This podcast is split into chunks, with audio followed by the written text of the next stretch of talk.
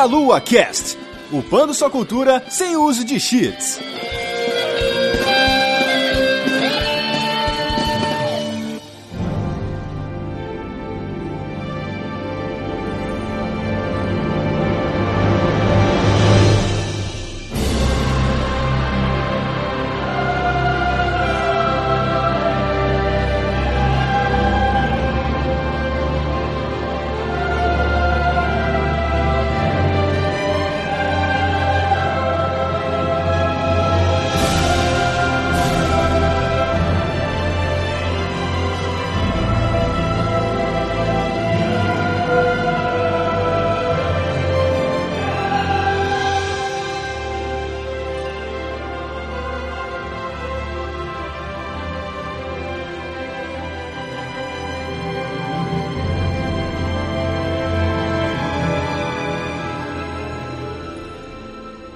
Saudações, queridos ouvintes! Está começando mais um Melua Cast. Eu sou Matheus dos Santos. Hoje estou aqui com a Vanessa Reis, a nossa van. E aí, gente, tudo bem com vocês? E vindo lá do New Game Plus, convidada especial, Jéssica Pinheiro, a GG. Olá, fale, meus amigos. E mais um convidado especial hoje, lá do Reloading, do podcast Reloading, Felipe Mesquita. Pai, estamos aí. Muito obrigado aí pelo convite aí. A gente que agradece aí por vocês estarem aqui com a gente. Hoje a gente vai falar de The Last Guard, o terceiro terceiro jogo aí do arco do Fumito Ueda, do Tingico, essa coisa linda. Se apresentem aí então. Vai lá, Jéssica, fala aí um pouco do que, que você faz na internet aí. Eu pago a internet pra ver memes e rir e, e ver gatinhos e pessoas bonitas também, tá? Né? justo, justo. Eu também escrevo lá no New Game Plus, como o Matheus já falou. Vocês podem acessar em www.newgameplus.com.br lá eu escrevo e faço podcast, e apresento e edito e faço o que dá para fazer fazer, né? A gente tá sempre lá. O Demartini lá, que é o editor do site, ele sempre apresenta os gameplays lá diários. Quando ele não pode, a gente quebra o galho e, tapa buraco. Então, conteúdo diário ou quase diário a gente garante. Manter conteúdo diário não é pra qualquer um, não. É difícil, hein, cara.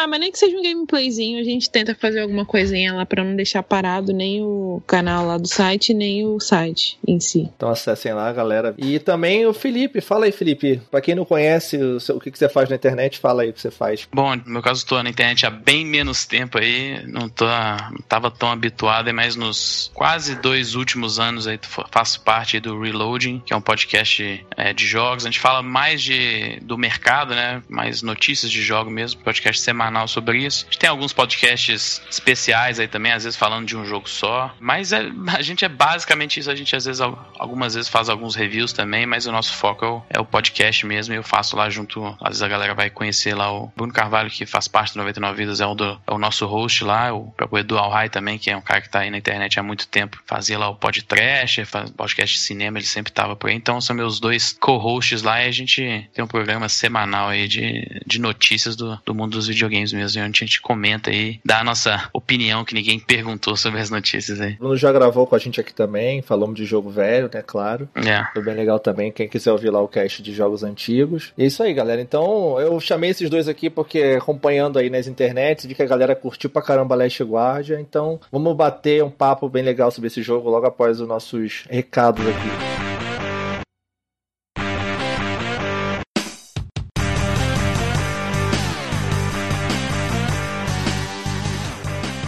Então, Vanzita, antes da gente poder continuar com esse cast, vamos se estreitar aqui para um corredor estreito para poder puxar uma alavanca e continuarmos com o Trico nesse cast de Last Guardian.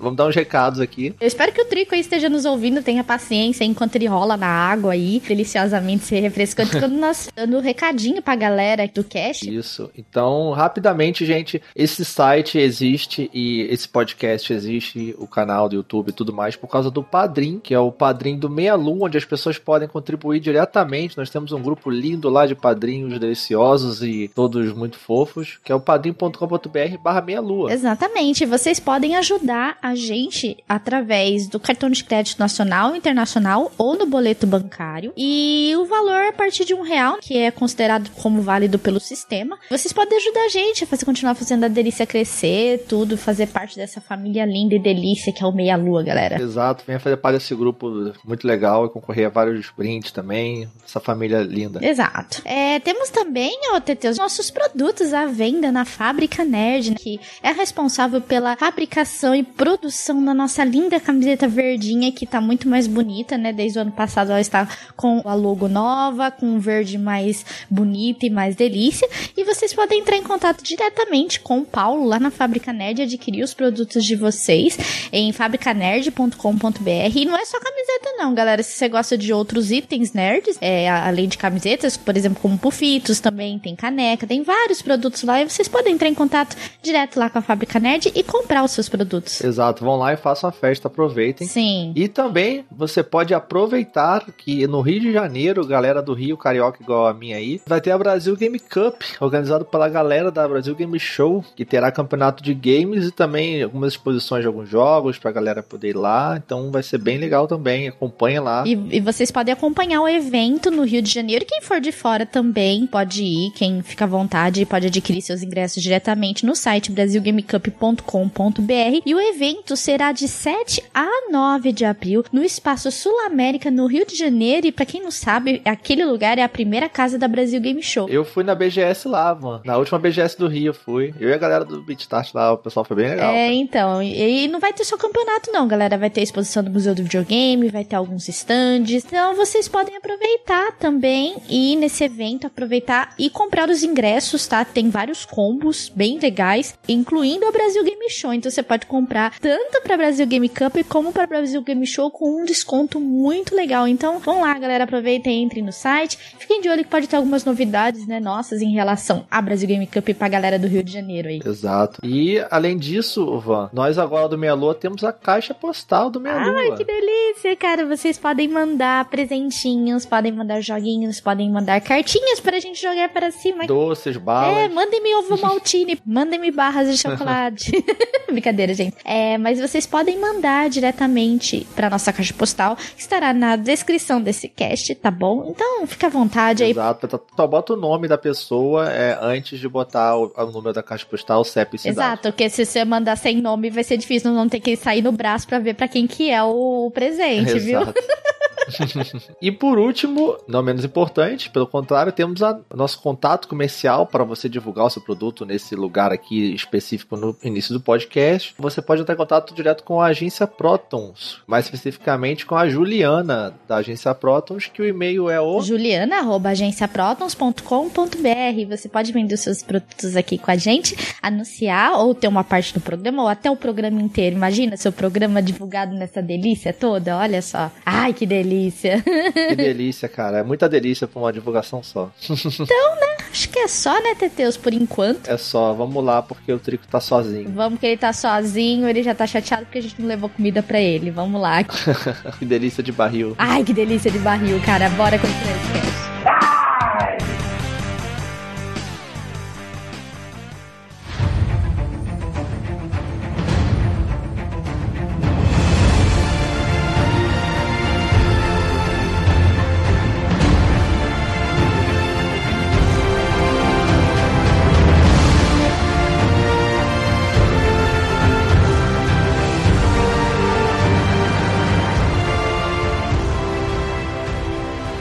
Agora de volta para falar sobre The Last Guardian, essa obra que demorou quase 10 anos para sair, mas no intervalo de uma semana você teve ali o Last Guardian Final Fantasy XV saindo, então foi um final de ano bem corrido, tanto que eu consegui jogar só agora, no início de 2017 o jogo. Mas antes da gente entrar um pouco no detalhe sobre o jogo, vamos falar um pouquinho, como a gente nunca comentou aqui no Melocast, sobre o Fumito Ueda e um, rapidamente sobre os outros dois jogos para a pessoa entender da onde veio o Last Guardian, porque acho que é difícil você falar de Last Guardian sem falar da veia criativa do Ueda, né, e do, dos jogos que ele fez, né. Sim. Então, o Ueda, né, ele era um ilustrador formado, ele não era um programador nem nada inicialmente, e começou a trabalhar com a indústria de jogos depois lá no Saturno, fazendo Enemy Zero, até que depois ele foi contratado pela Sony para fazer uns jogos exclusivos, onde a Sony pegou pessoas que não eram da indústria de jogos para fazer jogos diferentes, para tentar trazer uma proposta diferente para o mercado, para a exclusividade dela e trazer um público novo, com uma outra visão visão de jogo, né? É, é engraçado que ele caiu na Sony assim, é como você falou, ele trabalhou lá no Enemies do Saturno, lá na, na Warp, e ele caiu na Sony mais por conta do background mesmo dele de, de artista, né, de animador, porque lá na Warp eles tinham trabalhado com umas técnicas mais novas lá de CG, de animação, né, e que a Sony não tinha nenhuma galera experiente para trabalhar com esses recursos ainda, e aí ele acabou caindo lá dentro do Japan Studio por conta disso, né, ele era um cara que tinha, como falou, esse background artístico, né, é um cara que tinha até envolvimento com a Sony no passado, ele tinha participado de um concurso de arte promovido pela Sony lá no Japão, ele acabou ganhando junto com um colega dele e tal, mas caiu lá dentro por conta disso. Inclusive, foi no segundo convite só que ele foi realmente trabalhar lá dentro da Sony, porque ele saiu lá da Warp antes, e foi até uma decisão boa porque ela fechou pouco tempo depois, mas ele saiu de lá para poder trabalhar no, no, nas suas próprias ideias, né? não ficar trabalhando aí como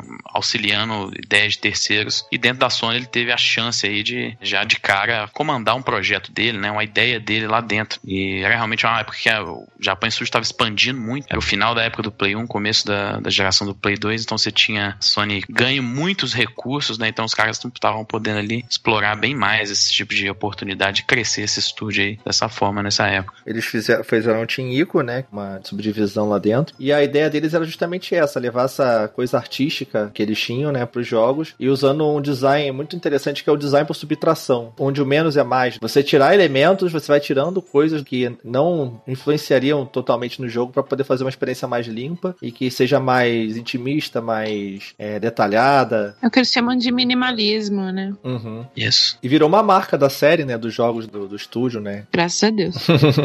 então, com isso veio a ideia dele junto com o, o design de subtração, o minimalismo, o perfeccionismo que ele tinha também para poder fazer as coisas. Ouvia um cara fazia um negócio ali lá, reclamava e fazia o cara fazer de novo, até ficar do jeito que ele queria, assim. Até um pouco chato de trabalhar com ele assim, mas o que o cara ele realmente buscava a excelência na visão dele. Né? Uhum. Até que influenciado por Prince of Persia clássico, que também usava também essas coisas de ter um jogo mais simples, ele não tinha muito texto, muito diálogo. Ele foi começou a criar o ícone, foi o primeiro jogo realmente da empresa. E essa inicialmente foi o Play 1, depois acabou sendo atrasado e saindo no Play 2. Então o Last Guardian não foi o primeiro a fazer isso, né?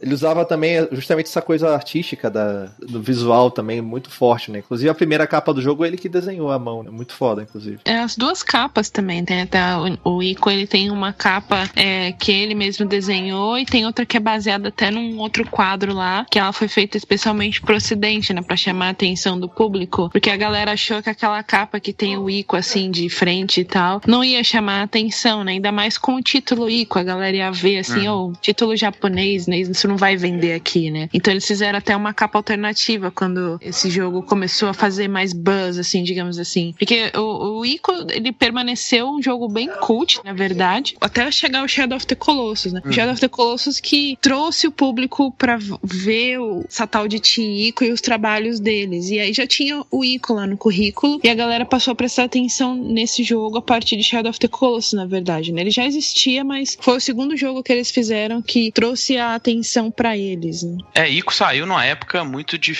para ele, assim, que no começo da, da, da, vida do PlayStation 2, por exemplo, o line-up de lançamento e até o line-up do, do, fim do primeiro ano dele uhum. não era tão forte, assim. E aí só que você teve aquela janela do Holiday lá do final de ano de 2001, que a galera fala que é um dos melhores finais de ano da história aí, né? Que você teve Final Fantasy X, GTA 3, Metal Gear Solid 2, Silent Hill 2, acho que Devil May Cry foi naquela época, Ace Combat 4, Gran Turismo Sim. 3. Foi a primeira grande leva de jogo da geração nova. Isso. E no, e no meio desses jogos tava o Ico, né? E aí, pô, se você fala esses jogos hoje em dia, são alguns dos jogos mais vendidos daquela geração. E aí ele ficou meio realmente enterrado lá na, no meio desses grandes lançamentos e ele ficou bem obscuro aí mesmo nessa época. Ele ganhou um status aí de cult pelo boca a boca e quando chegou o Shadow of Colossus, ele já tinha realmente um reconhecimento maior aí dentro do line-up de exclusivos aí da, do PlayStation 2. Também é porque teve logo depois pro PlayStation 3, teve o remaster que vinha o Shadow of the Colossus e o Ico junto. Né? Sim, até porque depois que o Shadow of the Colossus fez todo esse rebuliço na indústria, né? Ele é um jogo muito bem conceituado hoje em dia, né? Ele é considerado uma das obras genuínas que a gente tem na indústria de games hoje em dia. Muita gente tem ele como jogo favorito. Eu tô cansado de ver gente que fala, ah, Shadow Top 10 tá lá. Sim, Shadow of the Colossus, se não é o favorito, pelo menos ele tá dentro do top 10, sabe? Ele é muito bem conceituado, assim, no geral. Apesar dos problemas, ele também tem muitos problemas. Os jogos da Tico, eles têm problemas em geral, assim, não é exclusivo de Last Guardian. E E, inclusive, foi algo também comentado na época que Shadow of the Colossus saiu, na época que o Ico saiu dos problemas, assim, de mecânicas. Mas eles têm algo a mais. Eles têm esse estilo único de gráficos, de estilização, que é uma marca registrada da Team Ico. E o conceito narrativo que eles usam também, que é muito único. Difícil você pegar esses jogos, assim, no, no meio de tantos jogos tão famosos, que já vêm de franquias que já estão estabelecidas, que já são muito queridos da, da galera, que já tem uma fanbase estabelecida, né, digamos assim, que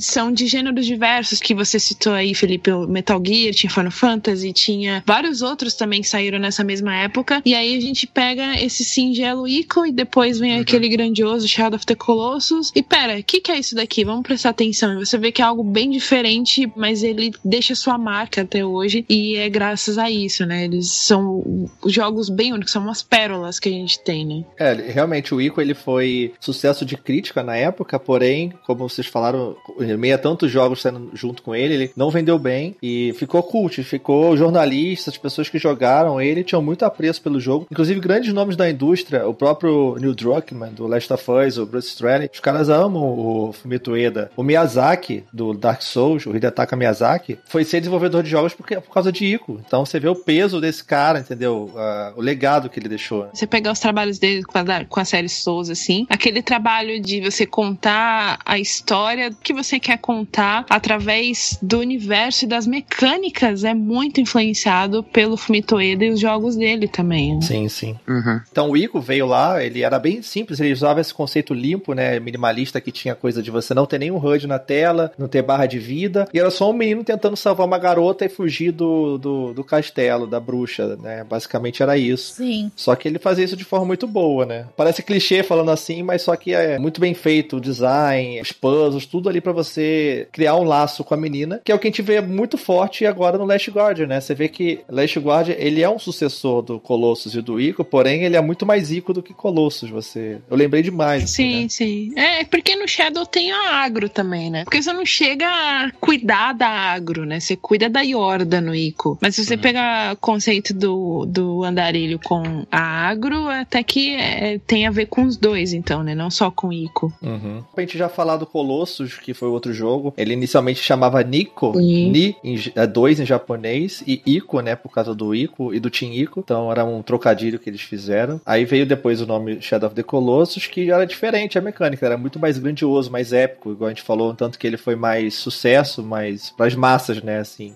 Já agradou o público que queria bater nos bichão com espadinha.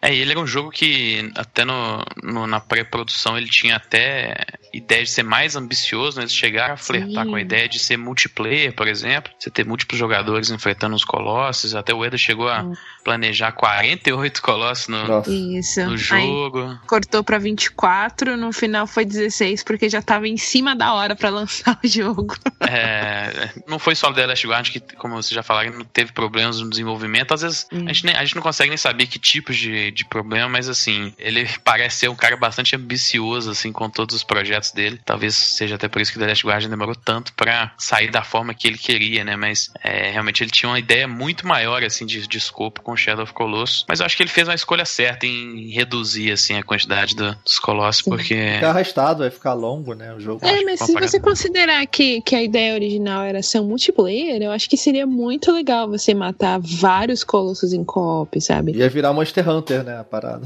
É, isso, ia virar tipo isso, né? Mas aí ele cortou, deixou single player, aí... Eu vou fazer uma comparação infame, mas Fumitoeda, em alguns aspectos, ele me lembra muito Kojima, sabe? Mas ele é muito, muito, muito mais minimalista do que o Kojima, assim. Mas ainda assim ele me lembra em algumas coisas, né? Mas é uhum. comparação boba mesmo. Não é à toa que esses caras têm uma identidade muito forte. Ah, esse jogo é do Eda. Ah, esse jogo é do Kojima. Sim, Você sim. percebe, né? E, e, e o cara cria um legado. De fato.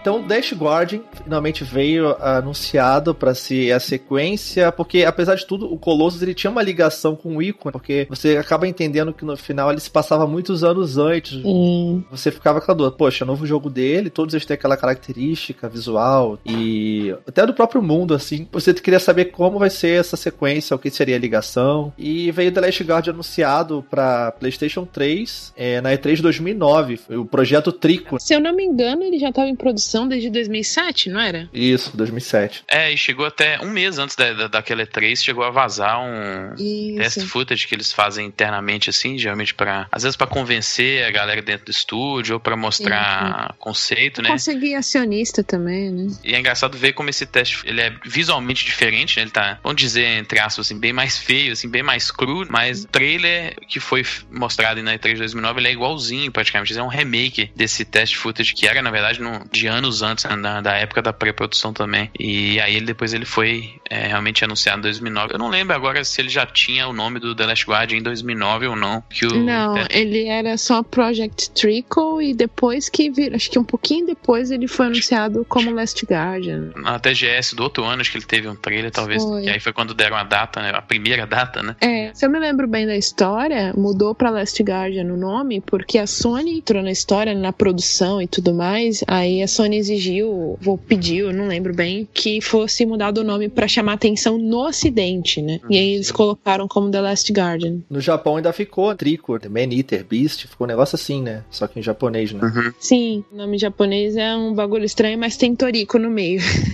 Ô Jéssica, eu vi você, o seu review você falou bem legal, até anotei aqui a questão do nome Trico. Quantos segredos tem nesse simples nome? Sim, porque se você pegar o nome em japonês em si, que é Tori, que é de pássaro, né? E tem Neko, que é de gato, mas também tem o sufixo de ko, que pode tanto se referir a uma criança, né? No, no idioma oriental. E aí você tem essa questão do nome em japonês, mas também tem o nome ocidental, que é Tri, de, de terceiro jogo da, do Tiiko, né? De Trico. Igual foi no Nico lá atrás, é. Isso, exatamente. Mas tem um outro, outro significado também. Quando você junta todas essas palavras, né? To, tori, neko e ko, ou seja, fica toriko, essa palavra em japonês significa prisioneiro também. Inclusive no início do jogo tem lá, né, o Trico acorrentado, né, com aquela armadura. Sim, casa muito bem, não só com o trico em si, né? Também com o moleque e tal. É todo um, um conceito por trás do nome muito interessante. Inclusive, sobre o nome americano também tem muita dúvida, né, sobre quem seria o The Last Guardian, o último guardião, né? Sim, é um nome bem ambíguo também.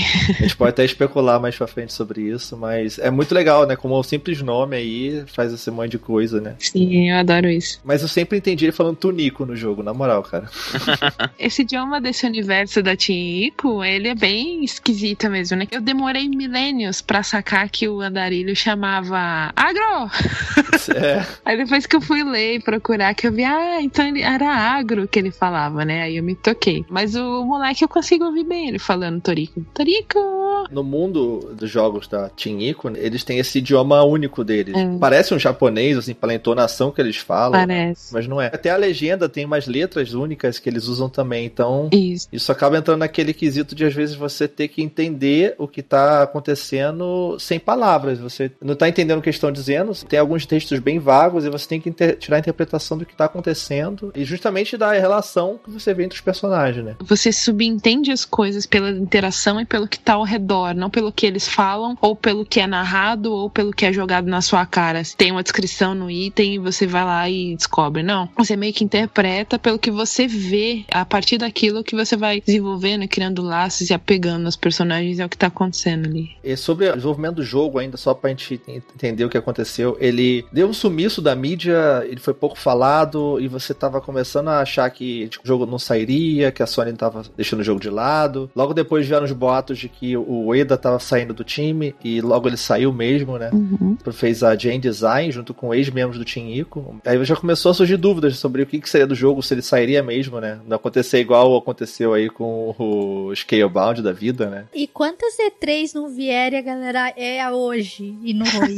e é hoje, é hoje, hoje sim, hoje sim, hoje não. Virou lenda, né? Nossa, cara, é, começou a virar piada, na verdade, né? A galera sempre esperava alguma coisa de Last Guard e aí começou a lenda de que esse jogo, na verdade, não existia mais, né? Olha, eu, eu mesma fui autora de uma das pedras porque eu zoei muito mesmo. Eu, eu zoei até com outro colega meu. Falei, cara, esse jogo não vai sair. Ah, vai. Eu falei, não vai, cara. Eles vão cancelar de novo. Mas era batata. É, ficavam zoando, mas, por exemplo, quem jogou Ico e Colossus tinha esse amor pela série e esperava muito. E o pessoal zoava esse tipo de galera e a galera não sabia, porque quem não jogou não compreende realmente essa expectativa, não tem Uhum. como. Ah, mas eu não sei, eu, eu vou falar por mim, mas tipo, depois de um certo tempo, eu fiquei empolgada com a revelação na E3 e tudo mais, quando era ainda Project Trico. Acho que todo mundo, assim como eu, também pensou, eu vou chorar quando esse monstro morrer no final. É, certo. Mas aí, tipo, foi passando o tempo, cara, eu fui deixando de lado. Eu, eu acreditava, mas se ao mesmo tempo não acontecesse, também tudo bem, sabe? Eu, já- eu já estaria satisfeita com o que eu tinha com Shadow of the Colossus. Já, já tinha conformado. Não, eu tava satisfeita porque ainda teria Shadow of the Colossus e pra jogar pra sempre, né? Last Guardian, se saiu, ótimo. Se não, tudo bem, uma pena, né? Segue em frente, tem outros jogos. Mas uh, o Last Guardian, em determinado tempo, eu deixei meio de lado. Talvez isso tenha me ajudado também a- na questão de expectativa quando eu finalmente consegui jogar, né? É, isso aconteceu comigo também. Acabou sumindo, eu acabei. Você vai perder a expectativa mesmo. Isso. Isso é bom, você jogar um jogo sem muita expectativa é bom. Sim. Vai jogar e vai se surpreender, isso é muito bom. Então acho que foi até positivo, uh, olhando por esse lado. né? Também acho. Até que depois de muito tempo, aí teve a E3 que a gente falou 2015, ele foi portado pro PlayStation 4, até porque o PlayStation 3 já tava começando a sair de uso, né? E teve um updatezinho gráfico, algumas coisas nele. E ele foi anunciado em 2015 naquela E3 épica, junto com Shenmue 3 e Final Fantasy VII Remake, tipo, várias lendas caindo de uma vez só. foi anunciado pra sair em 2016, depois ainda foi adiado mais um pouquinho pra dezembro de 2016. Nossa, mas final de 2016 foi um ano, assim, pra cair os memes, né? Porque saiu Final Fantasy XV também, que a gente ficou 10 anos esperando essa merda. E 10 anos também esperando o Last Guard e finalmente saiu, né? Agora o que, que a gente tem? Só, só tem o Half-Life 3 na lista. pois é, Duke Nukem Forever já saiu também. Mas Nossa. é.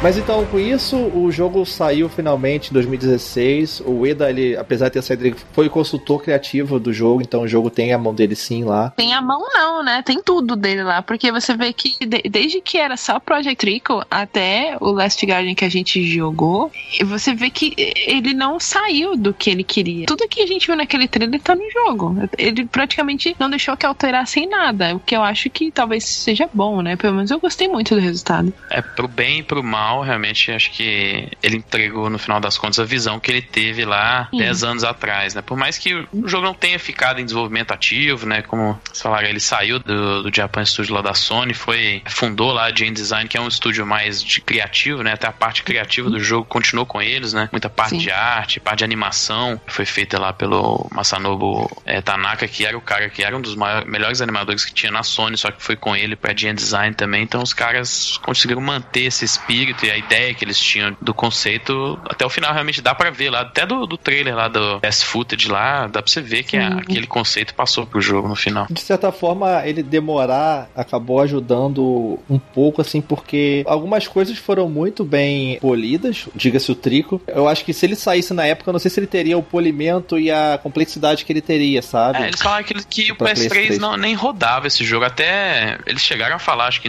logo depois da E3 de 2015 mesmo, quando eles mostraram o jogo de novo, que aquele trailer lá da E3 de 2009, apesar dele ter cenas rodando no, no PlayStation 3, ele tinha sido manipulado e na verdade ele estava acelerado porque o jogo rodava lá com os frames lá na casa das unidades lá. Então eles tiveram que praticamente o jogo rodava super devagar e eles tiveram que, sabe, acelerar a reprodução do jogo para parecer que ele tava rodando normal assim. É, eu não sei Então- como que o meu PlayStation 3 rodou o The Last The of Last Us, of Us. Pois é, o The Last of Us, às vezes eu achava que o PlayStation 3 ia explodir. Imagina imagina o The Last Guardian, assim. É, se, se os caras falavam que o Last Guardian não rodava direito, eu acredito, cara, porque o processamento daquele trico, cara, aquele bicho, ele é muito verossímil, sabe? Ele parece um bicho de verdade, cara. E tem uma entrevista do Eda, eu não lembro exatamente qual, mas se eu não me engano foi uma da IGN que ele deu, que ele fala, tipo, sei lá, 2014, 2015, e ele fala, tipo, ah, foi recentemente só que eu consegui chegar no nível de, de ver o jogo e falou, tá bom, sabe?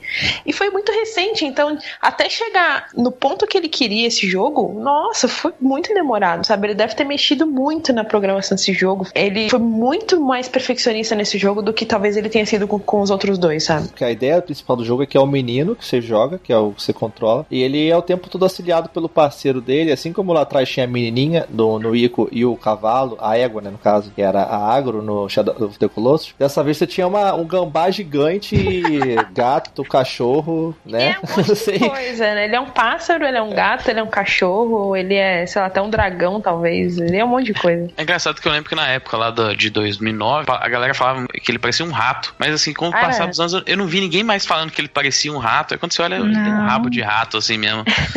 mais ou menos. Eu Mas acho fora que, isso. ele, eu acho que ele também é até um hamster, porque ele armazena É. algumas coisas ali no- na boca dele e tal. É, É verdade, ele é tem, verdade. ele tem muitos conceitos de vários animais, assim. Tanto que, isso não é spoiler do jogo, tá? Mas quando você tá dando o primeiro loading do jogo, né? Pra começar a história, é- o jogo vai te mostrando vários desenhos de vários animais, né? Tipo, de animais que alguns. Uhum. Alguns acho que existem mesmo, os outros eu acho que não. Eu não, não sou É, bióloga nem nada, então eu não sei. Ele começa Mas- com os animais comuns, assim mesmo, assim. Depois ele vai entrando em umas paradas mais mí- míticas, assim, fantásticas. Isso, é, mostra um grifo também, né? Mas vai mostrando, vai passando por vários animais reais e mitológicos. E o último que ele mostra antes do jogo começar de fato é o trico, né? E você vê o, o desenho do trico lá todo bonitinho. E, inclusive é uma teoria, né, do jogo. É que o Trico, né, que é chamado de fera devoradora de homens pelo, pelos humanos do, do mundo dele, é uma das teorias do jogo é que esses tricos eles foram criados artificialmente com esses conceitos de animais mesmo pra poder servir ao propósito lá que você vê lá na frente, né, que a gente vai falar mais a fundo com Eu spoilers, né. Discordo, mas ok, a gente deixa isso pra depois. Coisa que você falou, Matheus, que eu só quero comentar que eu acho bem interessante, é que no Ico, por exemplo, a gente era quem protegia, né? Nós jogávamos na pele do Ico protegendo a Yorda. No Shadow of Sim. the Colossus era o Wander, o Andarilho, e ele é, lutava contra os Colossos, então era um joguinho mais de herói e monstro ali. E, e no Last Guard a gente tem o inverso do Ico, né? O inverso de tudo, na verdade, que é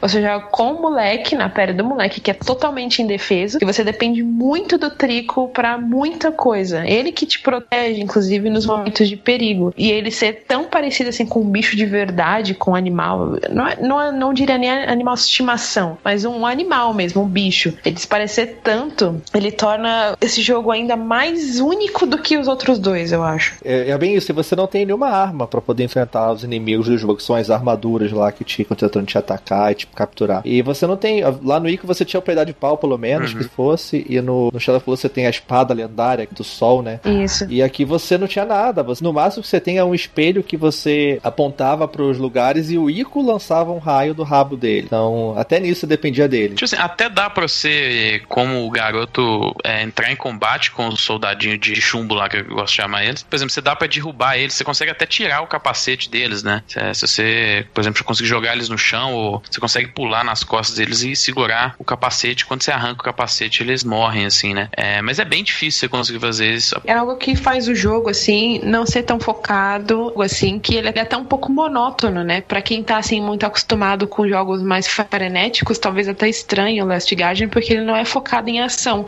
Você, se você se engajar em enfrentar esses bichos sem muita ajuda do trico, você vai ter muita dificuldade, é muito trabalho você derrotar uma armadura só, uma armadura sozinho. Ele é realmente um jogo que você não tem que se focar na ação. Se você fizer isso, você até pode, ele não te impede, mas você vai ter muito mais trabalho. Ele é um jogo mais de você apreciar coisas mínimas e resolver puzzles e seguir com a narrativa. Até mais pro final eu sentia mais isso, que quanto mais pro final eu jogava, mais você ficava é, imerso, mais você, você criava uma relação com aquele universo ali, né? Mas eu, eu, eu adorava tentar realmente, nem que fosse é, jogar os soldados no chão, chão, pra, por exemplo, impedir que eles jogassem as, as lanças no trico. Você sentia que você tava fazendo alguma coisa assim, é, a parada ínfima perto do que o trico conseguia fazer, né? Vou fazer a minha parte aqui, né, pelo menos. Ele tá, tá me ajudando tanto aqui, claro que você ajuda ele também de outras Sim. formas durante o jogo, mas ele tá fazendo tudo aqui. Eu, sentia uma, uma leve obrigação de tentar fazer alguma coisa assim. É. E isso é só acontecia pelo que você falou lá. Ele realmente ele era tão natural, ele era realmente um, um animal tão natural que você sentia essa relação de, de camaradagem, de companheirismo com ele, assim. Você vai se afeiçoando a ele cada vez mais, né? Você vai se afeiçoando não é só por causa da história do jogo, mas também da, com a forma com a qual você joga o jogo, né? Que aí entra aquela questão do gameplay, das mecânicas, contando a história do jogo, que é uma marca do, do Fumito Ueda, que o Hidetaka Miyazaki também pegou e colocou lá na série Souls, que a gente vê muito bem. Então é, é um estilo bem único, assim, de, de design de jogos também. É muito legal ver o desenvolvimento do relacionamento dos dois. Acho que é uma das coisas assim que mais me chamou a atenção no, no The Last Guardian foi isso, o desenvolvimento desse relacionamento. Porque no começo, o menino e o Trico, eles ficam meio com medo, tem aquela dificuldade, mas conforme o jogo vai crescendo, ele vai evoluindo e cada vez mais você vai se aproximando mais desse ser, cara, é sensacional. E você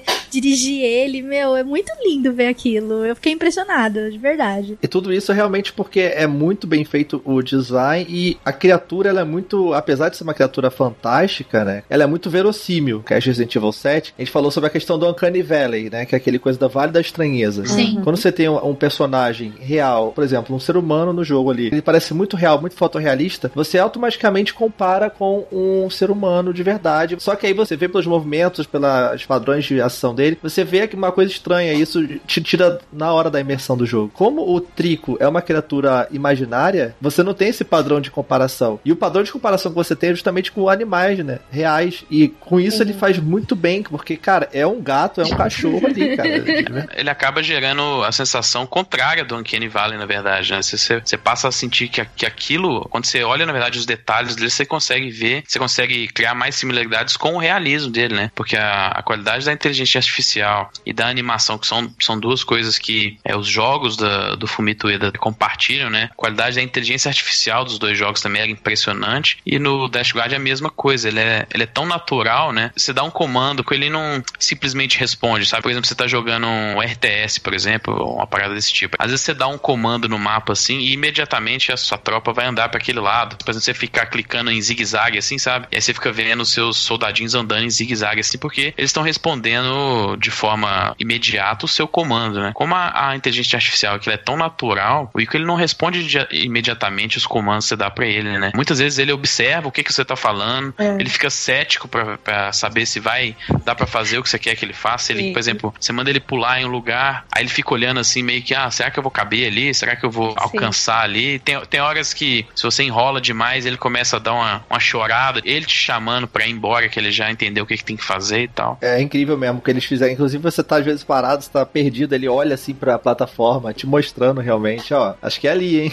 Às vezes você chama e ele não olha pra você assim. Mas é porque na verdade ele tá olhando o ambiente que você tá. Às vezes tem uma, umas borboletas passando, às vezes ele tá olhando É. uma, uma rachadura na, na parede. E aí você Exato. chama de novo, aí sim ele olha pra você assim lá de onde ele estiver e tal. Ele se distrai muito fácil, né? Se ele vê, assim, por exemplo, a primeira vez que você entra num campo, ele vê o campo e ele vê as borboletas e ele sai pulando e brinca com as borboletas. Nossa, é muito lindo. É muito lindo, né, ver ele fazendo isso. E aí tem uma hora que você tem que resolver um puzzle que tem um. como se fosse um caldeirão que você tem que colocar numa corrente, né? Quando você ainda não tem esse caldeirão, você tem que fazer todo um rolê pra pegar esse caldeirão e depois colocar nessa corrente, pendurar na corrente. né? Enquanto você não faz isso, ele fica mega, mega entusiasmado brincando com a corrente, como se fosse um gatinho, sabe? Com, a, com uma corda ali. É verdade.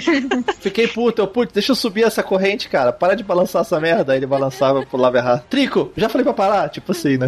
Então ele, é- ele traz muito disso. Ele parece muito vários bichos em um só, sabe? A relação dele com o menino, ele não entende o que o menino fala e vice-versa. O, o menino nunca viu o Trico na vida, sabe? Eles estão ali se relacionando pela primeira vez, né? Eles, o- os dois acordam no mesmo lugar e não sabem direito o que aconteceu. Mas eles estão ali, eles precisam sobreviver precisam cooperar pra sobreviver, né? Então eles, vão meio que criando essas linguagens entre eles. Você, como jogador, você também tem que prestar atenção nisso, porque, por exemplo, tem certas partes ali que nem o Trico sabe o que fazer. E você vê que ele fica farejando, você ouve ele farejar ele fica.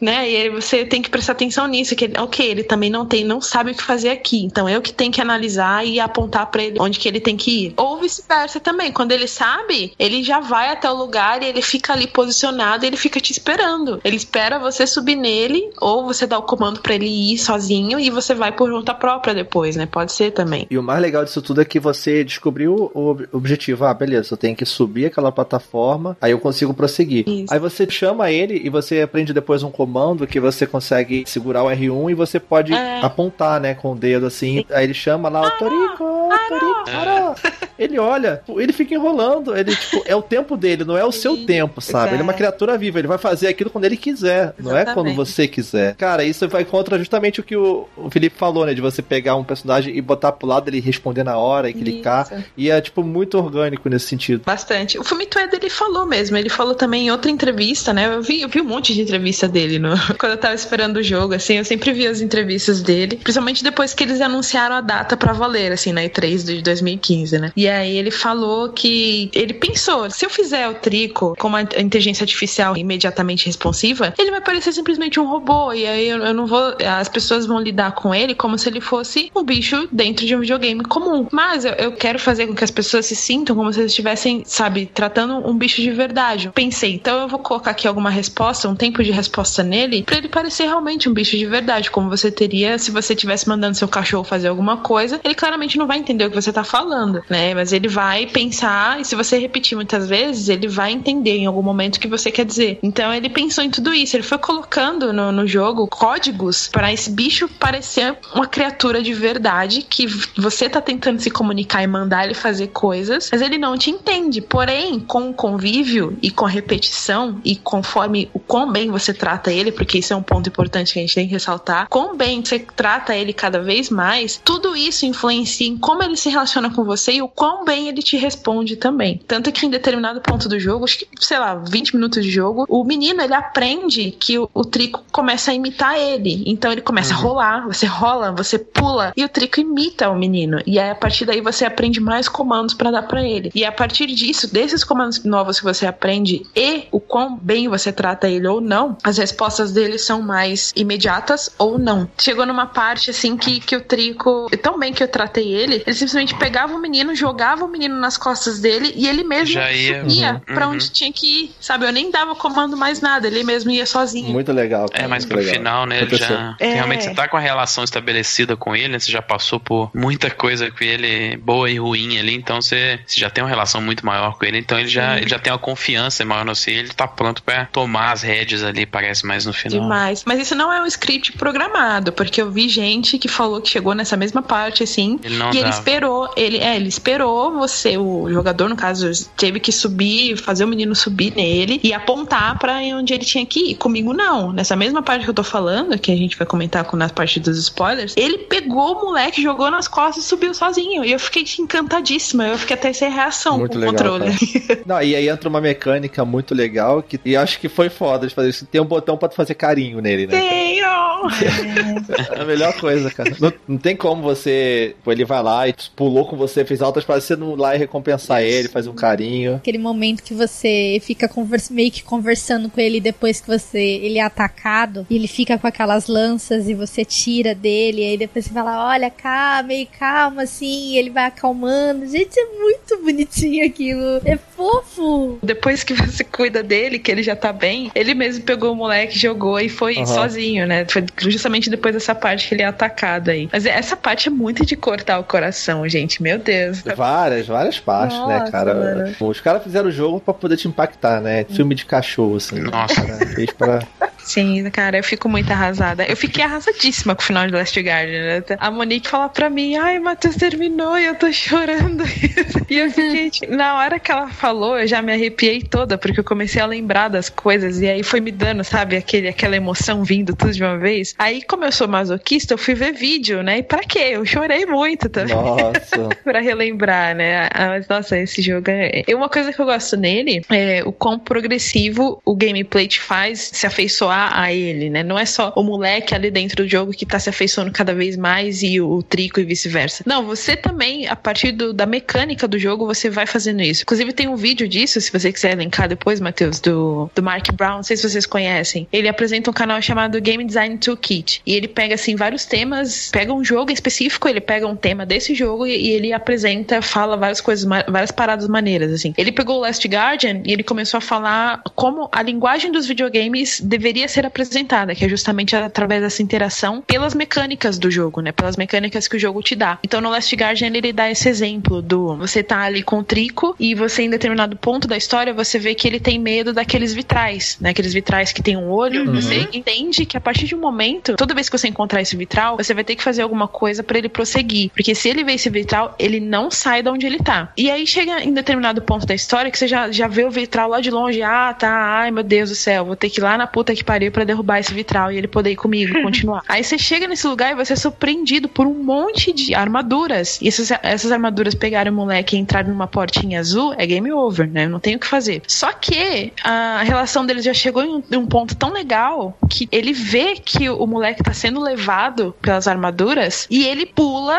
e ele enfrenta as armaduras que eles estão até com escudo nessa hora, né? É, eles usam o, o vitral como se fosse um escudo. Isso, eles ficam apontando para ele. Exatamente. E ele tava horrorizado e ele vence o próprio medo. Eu acho que é muito mais do que um medo, porque ele fica meio que hipnotizado. Acho que é uma coisa meio hipnótica, assim. Mas, porque medo ele tem da água, né? O medo ele tem da água e ele supera logo no início. Sim. Agora, isso aí eu acho que é a coisa mais hipnótica. E que ele vai e realmente a força de vontade faz ele vencer essa, essa coisa que é mais forte que ele. É. E pula no meio da galera e salva ele, né? E aí, ele salva isso. você. E aí você pensa, mano, eu não precisei fazer isso. Ele veio sozinho. Então é um obstáculo que é uma própria regra que o jogo quebra para te mostrar como essa relação tá crescendo e ela te afeta por isso. É muito foda, é muito foda. É uma linguagem única dos videogames que a gente não vê todo dia, assim. Por isso que esse jogo é tão, sabe, é uma pérola que Sim. deveria ser melhor apreciado. E é justamente essa coisa que você falou de o jogo usar as mecânicas para te contar a história. Também. Poucos jogos fazem isso e ele, e, inclusive, é isso que difere os jogos dos, de outras mídias, né? Sim. Porque é uma mídia interativa. Total. É. que, se tivesse um filme do Last Guard, nunca seria, teria o nível de impacto, porque você não passou 10 horas com aquela criatura passando bons momentos e mais momentos juntos ali. Exatamente. Então, o, por exemplo, o filme de, de, The Last of Us funcionaria muito mais, porque o The Last, a Naughty Dog, eles usam justamente a linguagem do cinema para te apresentar aquela história. Já é algo narrativo, mais pautado, mais roteirizado, como se fosse uma história de um filme mesmo, né? Você mais assiste do que joga até em determinados pontos da história do jogo ali. Como você já tá apegado a tudo, a toda a merda que aconteceu desde o início com o Joe e depois entra ela e tudo mais, você vai criando aquele vínculo como se fosse um filme. Mas com Last Guardian você interage. Então é, é uma linguagem muito própria, sabe? É, é muito foda isso. A, a parada deles transmitirem, fazer o storytelling via ambientação também, via os cenários, é uma parada que também você não consegue transmitir pra, pra mídia do filme, né? Porque uhum. tem vários detalhes que se você só entrar numa sala e sair, você não vai perceber. Só que se tomar o seu tempo pra, pra explorar, por exemplo, pra olhar ao redor, você vai conseguir, sabe, girar a câmera, que é uma coisa que não tem como você uhum. fazer num filme, né? Você, você vai pegar muito mais, por exemplo, a gente comentou rapidamente lá do, do escudo, né? Tem um escudo que você pode direcionar um, um raio lá que sai da, da cauda do, do trico, né? Ele é uma parada que, que aparece bem no começo, né? O escudo. É, o garoto ele chega na sala onde tá o escudo, uma sala que ele entra por uma, uma fresta na, na parede, assim, né? Um buraco mesmo na parede. E aí uhum. você entra numa, numa câmara bem diferente, assim, você sente que aquela parada é importante, né? E aí você tira o escudo lá de uma estátua, né? No chão, parece até um, Sim, um, sarcófago. túmulo, né? É,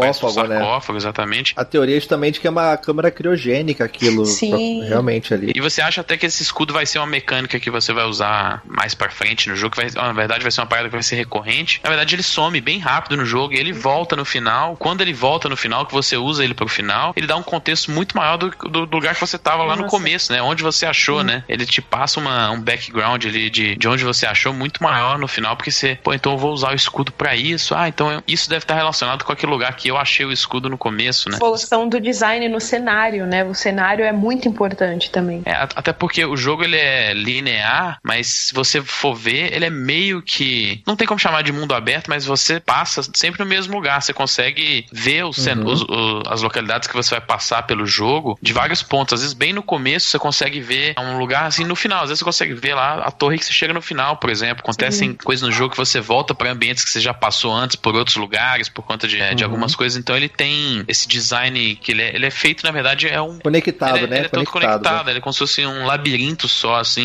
Sim. E você consegue enxergar vários pontos é, que você vai passar, ou que você já passou, de lugares diferentes durante o jogo. Isso que você falou do storytelling no cenário também é algo que o Matheus até falou antes do Resident Evil 7, né? Você entra lá numa determinada sala, se você prestar atenção nas fotografias, em tudo que tá empilhado naquela sala, em, uma- em um bilhetinho que tá lá, você aprende muito da história da família Baker, por exemplo. No Last Guardian é parecido, né? Você olha ali as ruínas que você tá e você vê que, cara, isso aqui é muito grande e o Trigo consegue passar muito de boa, sabe? E no final você entende que, ah, tá, mas pera, isso aqui, então é, é o lar deles de verdade, né? Foi tudo pensado pra eles. Então ele, é o lar deles aqui, não é pra qualquer humano tá aqui. É tudo muito pensado pro Trico, né? Pra raça do Trico, digamos assim. Bem-vindo à Rádio 2.0. Monetize conteúdo em áudio, anuncie, ouça, presencie o nascimento de um mundo feito de som. cloudradio.com.br Galera, estou interrompendo esse programa rapidinho só para avisar que vocês devem tomar cuidado com os spoilers, certo? Continuem com o programa.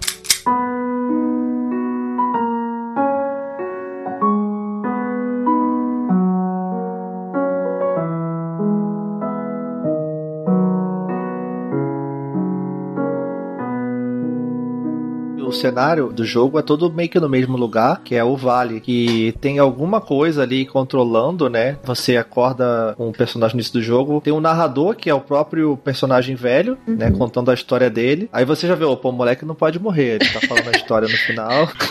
Ou não, né? Eu, eu Vou pensei, matar o eu pensei em várias fudeu. teorias ali. Quando eu vi ele narrando, eu, hum, eu já formulei várias coisas. né, cara? Aí ele vai, acorda num lugar, de repente, com umas marcas no corpo, que ele não sabe o que, que aconteceu, por que, que ele tem aquelas marcas, ele não tinha antes. E quando ele olha pro lado, ele tá numa caverna, quase que um poço, né? E do lado dele tem uma besta devoradora de homens, que ele chama de Trico, logo em seguida, o Torico, né? Acorrentada, com umas armaduras assim quebradas sobre ele. E ele tá ferido. Tem umas lanças nele, ele tá ferido. Ele vai e salva ele das lanças. É engraçado que você tira as lanças dele, né? Pô, vou tentar ajudar ele, né? Tô com pena do bicho. E você toma uma patada do bicho que você desmaia e acorda depois. Tipo, caraca, foi muito forte essa patada. É, porque ele, querendo ou não, ele é um animal ferido. Vocês já tentaram ajudar um animal ferido na rua, gente? Ele vai pensar, a primeira coisa que vai passar pela mente dele é: essa pessoa também vai me fazer mal. Eu não vou Aham. deixar ela chegar perto de mim. Então o animal vai tentar se defender. Ele vai, ter, ele vai ser arisco com certeza com você mesmo. Por mais que você tenha todas as intenções boas do mundo, ele vai tentar se preservar. O Trico ele faz a mesma coisa. Ele fala: Ué, esse moleque aqui, eu não sei não. Ele vai tentar me atacar também. Ele vai colocar outra lança em mim. Eu vou dar uma patada dele e ele não vai chegar perto de mim. É a primeira coisa que ele faz. É o instinto, né? Animal, realmente. Exato. Aí você, pra você se aproximar dele, tem aquelas técnicas que o próprio jogo vai permitindo pra você poder, pelo menos, né? Se A aproximar. famosa técnica da, da barriga cheia. Bom, se a gente fica de mau humor com fome, cara, imagino ele, cara. Imagina ele ficar feliz pra caramba, até eu ficaria. Então você vai ali agradando ele com um barrilzinho de comida que você acha e ele fica mais manso. Não quer dizer que ele confie em você, mas ele fica manso e permite que você se aproxime, né? E aí você vai consegue tirar as lanças dele. E aí ele levanta, aí você tira a corrente dele que tá aprisionando ele, né? Tira o restante da armadura que tá no dorso dele e aí ele se liberta totalmente, e ele segue. E aí ali ele não tá te seguindo, ele que tá seguindo sozinho, na verdade, né? Só que a gente falou muito aqui sobre a questão de você depender do trico e você não é nada sem o trico. Realmente isso é, mas porém, o trico também depende muito de você. Também. Sem você, ele nunca teria chegado onde chegou, nunca teria conseguido sair dali. Então, um deve muito ao outro, sabe? Então, uma confiança mútua, uma troca de confiança que eles têm ali, de camaradagem que é muito bem feita, cara, muito bem construída. E, tipo, já passamos por tanta coisa junto, tanta merda pra fazer chegar até aqui. É muito bem construído isso no jogo, né? Como a gente comentou. Inclusive, esse negócio da comida, tem algumas partes do jogo que simplesmente chega e fala: não tô disposto, deita no chão. É, tem que É muito gato, né, cara? Tipo, ah, não tô afim, se pode aí. E você tem que achar os barris de comida, que são os coletáveis também do jogo, os segredos, pra você dar pra ele. E aí ele vai, tipo, come lá e tal, e depois te segue. Aí, beleza, agora eu vou te ajudar, tô de barriga cheia. Inclusive, uma dica, se você ainda não jogou, jogue os barris pra ele, pra ele pegar Sim. com a boca. Além de você ganhar um troféu com isso, e de ele gostar de você fazer isso, no final do jogo faz todo o sentido do universo. Porque se tu bota no chão, ele fica meio perdido. Ele, É. tipo, demora a pegar, ele fica mexendo com a pata, brincando com comida, igual o cachorro, sabe? Brincando com comida. Exato. E vai nisso, né? E agora vamos falar da história já com spoilers. A gente falou bastante aqui do jogo. Agora a gente pode falar spoilers à vontade aqui pra galera que chegou até aqui ouvir. Então, se você chegou até aqui e quer jogar o jogo, vai jogar, depois volta. Se você não se importa, então vem com a gente. Apesar disso, o jogo vai seguindo com os dois ali cada vez mais estreitando a relação deles, ficando mais amigo um do outro. Uma amizade tão inocente, né, cara? Eu acho muito bonito isso, como ela é feita, sabe? Muito pura. É algo entre um animal e o moleque. O moleque, ele não tem noção das coisas ainda, né? Tanto que ele não sabe o que é o trico. Acho que ninguém sabe o que é o trico, né? Mas, por exemplo, o jogo, se você já viu todos os trailers, você sabe que tem outro trico. Até aqui você sabe que tem outro trico. Na verdade, tem vários outros, mas você vê nos trailers que tem pelo menos mais um. E ele chama todos os tricos de trico.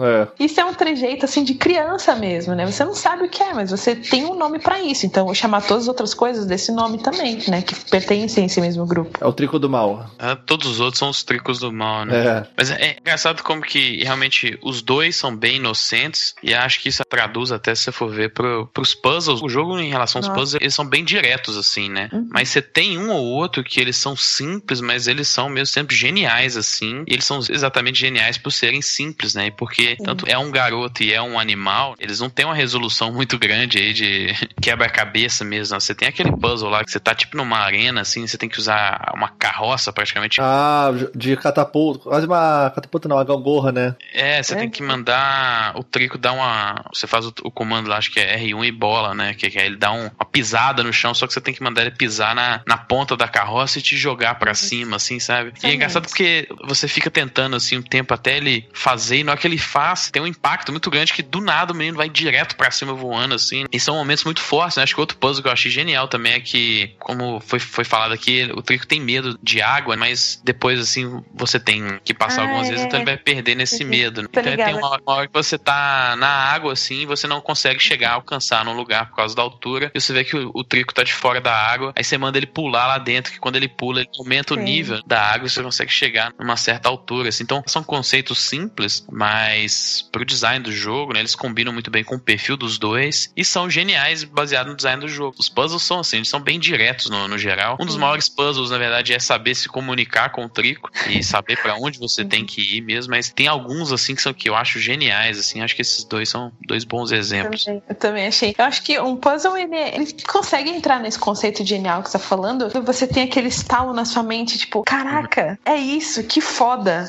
Esse da água foi um que eu fiquei assim. Quando eu me toquei que eu tinha que fazer ele pular pra fazer onda pro moleque chegar onde tava a alavanca, eu falei, caralho, é muito simples, mas é muito foda. É, eu tive vários momentos nesse jogo, inclusive, que você parava assim, você, peraí, travei. O que, que eu tenho que fazer agora? Eu zerei o jogo ontem antes de gravar o cast, porque eu tinha que zerar correndo, porque o meu jogo chegou em cima da hora. E eu pensei, cara, vou olhar na internet porque eu preciso zerar o jogo, não tenho tempo, preciso trabalhar. Aí eu pensei, cara, não, vou tentar mais um pouquinho. A descoberta faz parte, sabe? E tem esse estalo, é muito legal. É muito tempo que eu não sentia isso no jogo, assim, de você. Talvez com Portal, essa coisa desse estalo. E, cara, é muito, é muito bem feito mesmo, é muito legal. sei lá, dá um tchan a mais pro jogo. né? Você pega, apesar de todos os problemas que a gente ainda não comentou muito bem aqui, ou já comentou por cima, né, da do jogabilidade e tudo mais. Apesar de todos esses problemas, esse negócio dos puzzles também, apesar deles serem simples, mas ao mesmo tempo tão bem pensados, dá esse tchan a mais pro jogo, né? Eu acho isso fantástico. Sobre os problemas do jogo, dá pra gente falar agora, a gente entrou fundado nas partes finais do jogo e, e falar sobre as teorias, enfim. Os problemas, assim, de cara que você vê é a câmera. É complicado às vezes, às vezes a câmera travou ela num beco pequeno. Pois é, a câmera que se você jogou Ico ou Shadow of Colossus, você já sabia que provavelmente Sim, é ia ter um problema de câmera também Sim. aqui, né? Não, todos os três jogos são problemáticos, mas eu acho que o The Last Guardian ele tem a pior câmera, mas é por causa da proporção. Da escala, é por causa da escala. O menino, ele é minúsculo perto do trico. E pra você encaixar isso, pra você fazer essa proporção dos dois num mesmo ângulo, é difícil. Então, a câmera, ela não Você se tem- posiciona bem. Você tem várias áreas muito apertadas assim também, né? Pro tamanho Exato. dele. Quando você tá num lugar aberto, a câmera inclusive se você não tocar na câmera, a câmera vai se reposicionar sozinha para mostrar o Trico fazendo alguma coisa. Ou ele tá parado, ou ele tá olhando alguma coisa. A câmera ela sempre vai focar o Trico de preferência. O jogo dá muita ênfase pro bicho. Só que quando tá em lugar pequeno, cara, é terrível, é terrível. Inclusive tem um botão que ele não aparece no prompt de comandos hora nenhuma, é, mas eu, eu sempre tenho esse costume de quando começa o jogo apertar todos os botões assim. E ele não aparece hora nenhuma no prompt, ou se você for nos menus lá, que é o L1. O L1 ele Sim. foca a câmera no trico. E tem horas que isso ajuda muito, porque tem hora que a câmera fica louca, ela dá até um, um reset, assim, sabe? Fica preto durante um, um frame, assim, e ela dá um reset para outra posição, assim. Isso é uma coisa do Colossus, né? Que tinha um botão que focava no Colosso, inclusive. Isso, nos Colossos. Isso ajuda bem, mas assim, a câmera continua ruim. E é difícil, né? Porque na verdade o que ela faz é tirar os méritos do jogo mesmo. Muitas vezes, às vezes você perde uma cena, às vezes você perde a fluidez do movimento, assim, por conta da câmera tá trabalhando contra o próprio jogo. E esse lance do Trico também é muito bem feito. Outro detalhe dele é como ele, apesar de você passar por lugares estreitos, abertos, plataformas, ele sempre, apesar do tamanho dele, sempre se encaixa bem, se movimenta fluido naquele cenário. No terreno em relevo diferente. É tudo pensado para ele. Aquele lugar ali é o lar dele, na verdade. Então, quando no final você se dá conta que, tipo, aquele lugar é dele dos outros tricos. Então, é realmente tem como ele caber nos lugares. Ele consegue até ficar de boa em cima de um. Como, como falam, não é penhasco o nome? É o pilar. É, ele fica bem. Ele fica de boa em cima de um pilar até. Enquanto você tá resolvendo o que tem que fazer ali para ele prosseguir, ele consegue ficar de boa ali, apesar de, de ficar um pouco desconfortável. Isso é uma coisa que eu achava estranho inicialmente. Eu pensava, putz, como é que aquele bicho tá em cima daquela pedra equilibrada e não cai? Mas ele, apesar de tudo, ele é um pássaro Sim. também. É. E pássaros são totalmente leves. Pássaro, você vê um pombo, o pombo fica em pé em cima de qualquer lugar, um passarinho ali e não cai a parada, né? Então faz sentido também, até nesse, nesse caso. Outra coisa também é a questão do esses próprios prompts de comando que vocês estavam falando. No começo, quem pegou o jogo logo quando ele saiu, que ainda não tinha as atualizações, né? Que melhoraram um bocado o jogo já, os prompts de, de comando apareciam toda hora, era insuportável. Era um saco. Era um hum. saco. A galera não, não tava suportando esses prompts. Toda hora que você ia ir pro barril, aparecia um prompt assim. Às vezes eu nem queria pegar o barril, você só queria, sei lá, pular e aparecia a porra do prompt e te atrapalhava, assim. Não dava e... pra tirar de jeito nenhum, né? Não dava, era horrível. Agora dá, eu acho. É. E eles lançaram. Até agora, eu não sei, como eu não joguei mais, eu não sei se lançaram uma quarta atualização, mas até onde eu tinha jogado eram três. E elas melhoraram câmeras, os prompts de comando. Basicamente isso. Um dos maiores problemas do jogo, eu acho que. Mas não é um problema do jogo em si, é porque ele não é um jogo para todo mundo. Ele é um jogo realmente que é, pode ser lento, aquele jogo que nada acontece, pra pessoa olhando assim, como a gente falou, não é um jogo de ação. Ele é um jogo muito contemplativo, em você contemplar o trico brincando na água e ver ele fazendo uma reação. Ah, isso é muito fofo! Né? Ele brincando na água, se secando, fazendo cocô, né? Dá pra pegar ele no ato também, inclusive é um troféu. O chamado da natureza, né? O nome do troféu. Muito... Eu não vi, eu não vi. É, é, eu acho engraçado o moleque narrando, né? Que ele, ele uhum. narra quando você vê ele fazer o cocô, assim, ele tá narrando no futuro. E eu nunca pensei que poderia ver o trico nesse momento tão natural.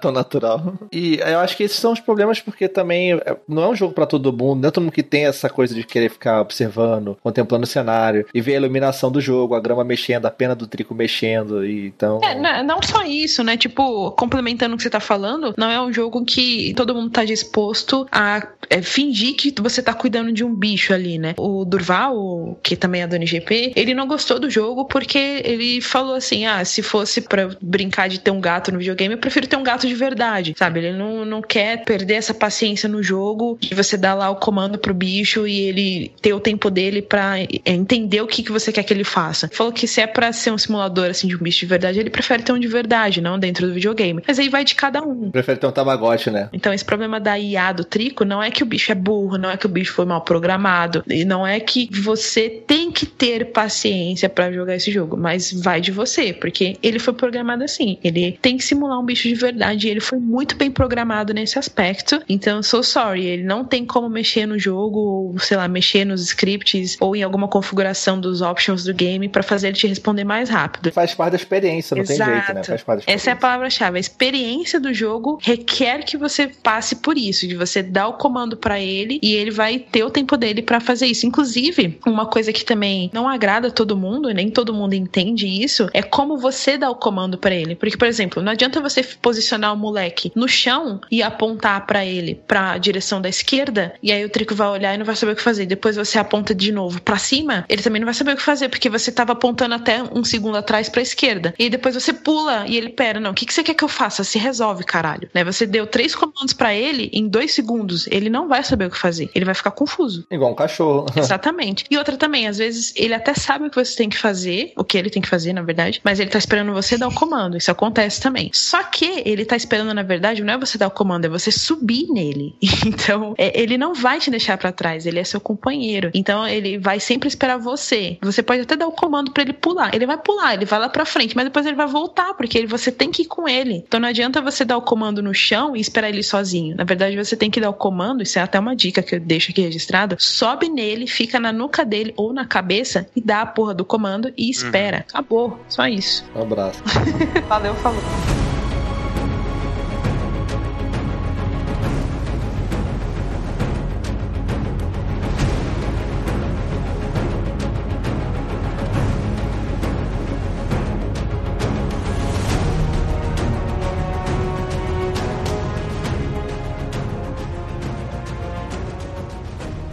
Então agora vamos falar de história do jogo mais a fundo. Bora, bora. O Trico do Mal, que a gente apelidou aqui carinhosamente. Ele não é do mal, ele tá sendo controlado. Ele é do mal. Ele bateu no, triqui, no triquinho bonzinho, então ele é do ele mal. Ele tá controlado. Tem uma parte logo depois que você vai pra água, né, a gente falou, e você mergulha, e você vai pro muito fundo e você se separa do trico. E tem uma hora que você vai jogando sozinho, né? Isso. Tem uma parte que você vai e encontra assim, você vai subindo uma, um penhasco e você vê umas penas e você, opa, achei o trico. E você chega lá em cima e na verdade é o outro trico. Exato. Tá deitado. Na verdade você já tinha visto ele antes, né? Ele pula você vê o, o, Tem uma parte, acho que é logo depois que, que o Trico brinca na água, assim, que ele se molha todo e toma banho e tal. Um pouquinho depois, o Trico fica olhando para cima. Se você olhar para cima também, para ver o que, que ele tá vendo, você vê um outro bicho pulando assim. E aí você, opa, tem outro Trico no vale, né? Vamos atrás dele. E aí tem uhum. uma parte que você até chega, o Trico ele passa por um monte de obstáculo e pula, e você acha que ele vai cair. Só que ele consegue se segurar é. no negócio, só que aí vem esse outro Trico e dá uma patada nele ele cai. Né? Então você já vê ele duas vezes. Se se fodem todo todo, né? É, você já vê esse trico duas vezes. Quando ele dá a patada em você, que o trico cai e tudo mais, você já sabe, nesse trico eu não posso confiar. E aí, quando você se separa do trico depois da parte de nadar, você pensa que você achou ele e você acha justamente o mal. Eu pensei pro menos, eu me fudi. e você tem que fazer um stealth ali, de correr dele Isso. e tentar fugir. Aí você entra naquelas gaiolas, né, que são tipo uns elevadores. A gaiola, que ele derruba a gaiola, começa a tentar te pegar. E é pior, eu acho. Até que tem uma hora que ele vai embora e tu fica na gaiola. É, ele recebe um. Eu não sei se vocês me lembrem melhor, eu não lembro se nessa parte, quando ele vai embora, a anteninha do, do chifre dele ressona. Dá pra ver ressona, isso? Ressona, É, ressona, né? Você embora. vê a, as ondinhas, né? Aí ele vai você embora. Você vê um comando, né? Isso. Aí ele vai embora e depois o moleque narra que, tipo, eu fiquei muito tempo ali e tal, e aí de repente dá um feidinho assim, aí você vê que da, do teto vai aparecendo tipo uma brecha assim, e de repente é o seu trico que voltou e ele tava te procurando, né? Uma bonitinha. Ele cava um buraco, né, pra te salvar, é. muito maneiro. E vocês fogem e tal, depois tem essa parte, aí vocês começam a andar e depois o bicho some, você não encontra mais o trico do mal. E tem uma parte, que tem umas partes do jogo que tem umas gaiolas, que você entra quase que uma arena, que tem esse material que é do, tipo o chifre deles, que que é uma pedra azul que faz uma. fica ressonando, Verdade. emitindo umas ondas que dão uns comandos. Acho que é antena que chama aquilo, que o moleque fala. Que é quando ele pula e dá aquela onda gigante. Isso. Inclusive, faz sentido depois. Sim, total. Você encontra essas antenas, que é tipo uma área gigante, assim, com esse mesmo material que o Matheus tá falando. Você encontra isso duas vezes no jogo. A primeira, quando você pensa, ah, não vai dar nada, né? Deve ser só o mesmo material do chifre do trico. Só que quando o trico pula perto dessa antena, ela ressoa, assim, e emite uma onda onda no Trico que o Trico fica maluco. E aí ele começa a bater em tudo que é coisa que aparece na frente dele. E ele tenta pegar o moleque e comer moleque. Eu fiquei é. nessa parte. Eu não sabia o que fazer. comer o moleque. É, tipo, e aí não tem o que fazer. Ele realmente ele come o moleque, tá scriptado ali. Ele tem que comer. E aí, só que você pensa, ok, morri. Só que não. Ele, na verdade, é, ele te põe para fora, ele não come. E aí você acorda do lado dele, ele tá dormindo. E aí você prossegue e tal. e aí você encontra até acho que com as primeiras armaduras do jogo, né, nessa parte. E aí você tem que passar por elas, só que elas acordam, e aí, como, né, Deus Ex Machina, o Trico acorda e vem te salvar, assim. E aí você tem que acalmar ele. É, tem É. sorte que o escudo some também, na verdade, é que ele ele te engoliu com o escudo e tudo, né? E- Exato. É, você tem aquele escudinho do raio e ele engole o, você e o escudo nessa hora, só que o escudo você não vê mais, verdade. E aí, um pouco perto, mais ou menos do, perto do fim do jogo, você encontra outra dessas antenas. Eu até fiquei, tipo, mano, eu não vou pular. Vai acontecer merda de novo. eu não vou pular. Só que não tem jeito, né? Inclusive, o Trico pulou sozinho, eu nem pulei, na verdade. Aí o Trico pulou e aí deu a ceninha, deu trigger nele, ele ficou maluco de novo. Eu falei, mano, não é possível, tem que fazer alguma coisa agora, senão ele, dessa vez ele vai me comer de verdade. Aí não tem jeito, ele mata as armaduras que estão ali perto e ele pega o moleque, engole ele. Só que nessa segunda vez você tem o flashback e aí você descobre tudo o que aconteceu e como que o moleque foi parar naquele poço e o- como que o Trico ficou acorrentado no comecinho. Aí você entende tudo que passou até ali. É muito bacana isso. É, é bizarro, porque você vê o Trico voando no céu da noite, assim, com a armadura igual o Trico do mal lá tava, com aquela, e com os olhos vermelhos, assim. E ele vai chegando no vilarejo, invade a cabeça assim na janela, chega lá, tá tipo um monte de criança dormindo no salão, e ele pega o menino da história, come o menino, assim, e depois ele fica preso na janela. E aí a galera acorda, né? O pessoal da vila, os, os guardas e tal, ficam loucos, né? Porque tem uma fera ali pegando. Que por isso que a fera é devoradora de homens, porque ele- esses animais aí, eles invadiam os vilarejos, engoliam as pessoas e iam embora. Então o pessoal tenta bater nele, taca a lança nele, ele fica todo ferido, ele consegue quebrar a janela, e nisso ele perde um pedaço da armadura da cabeça dele, que prendia ele, e ele foge todo ferrado, consegue ainda voltar pra torre, pra casa, pro vale. Só que ele toma um raio do nada. É, é, tá. Quando ele chega, na verdade, já tá um clima de tempestade. E quando ele vai embora, já tá chovendo muito. E quando ele tá lá nos céus, voltando de onde ele veio, um raio atinge ele. Porque ele tá muito alto também. Então o raio atinge ele e ele cai. Ele cai com tudo, mano. Dá até dó. E nisso ele se ferra todo e quebra parte da armadura. E aí aparecem as armadurazinhas lá que são seus inimigos prendendo ele e tipo deixaram ele lá embaixo preso. Como se tivesse deixando ele pra morrer, né? Eu acho que, tipo, eles viram que, ah, esse trico aqui não tem mais salvação, sabe? Vamos levar ele pra morrer lá embaixo e tal. É, assim. e esse aqui não, não vai servir pra trabalhar também mais pra gente, né? É porque depois você entende na história que os tricos, eles são tipo massa de manobra, assim, sabe? São tipo as vacas, né? Eles têm que fazer um serviço lá, eles são controlados. E, e aí, quando acontece algum acidente, assim, eles são meio que deixados pra morrer. Então, o flashback acaba justamente onde o jogo começa, né? Que tá o trico lá caído, é, ferido com as lanças e tudo mais, acorrentado. Só que, um pouquinho antes do flashback acabar, ele cospe alguma coisa. E ele cospe justamente o moleque, o protagonista, né? Ele fica com a membrana e volta. É, é quando ele cospe, eu, eu acho que é tipo algo pra proteger. O, quando eles colocam essas coisas na boca, quando é tecido orgânico, talvez é a minha teoria. Quando eles colocam tecido orgânico na boca, eles criam essa membrana em volta desse tecido pra não ferir ou pra não engolir, sabe? Algo assim. Pra poder depois devolver, né? Porque eles não comem essas crianças. No final do jogo você entende que essas crianças que eles levam têm um propósito. Mas eu acho que eles criam essa membrana justamente pra proteger. Quando eles criam essa membrana, quando eles criam essa membrana, é meio que uma conexão com o, o bicho que pegou eles ali. E também essa membrana, quando ela dissolve, deixa as marcas no corpo. Por isso que o moleque acorda com as marcas, né? E ele ganha mais marcas conforme ele é engolido outras vezes naquelas câmaras, né? Sim, é verdade. Ele cria mais marcas. Mas o negócio do final é que quando você chega naquela torre que o Trico olhou lá no começo, que para onde ele queria ir desde o início, é, você chega nessa torre depois de muito esforço.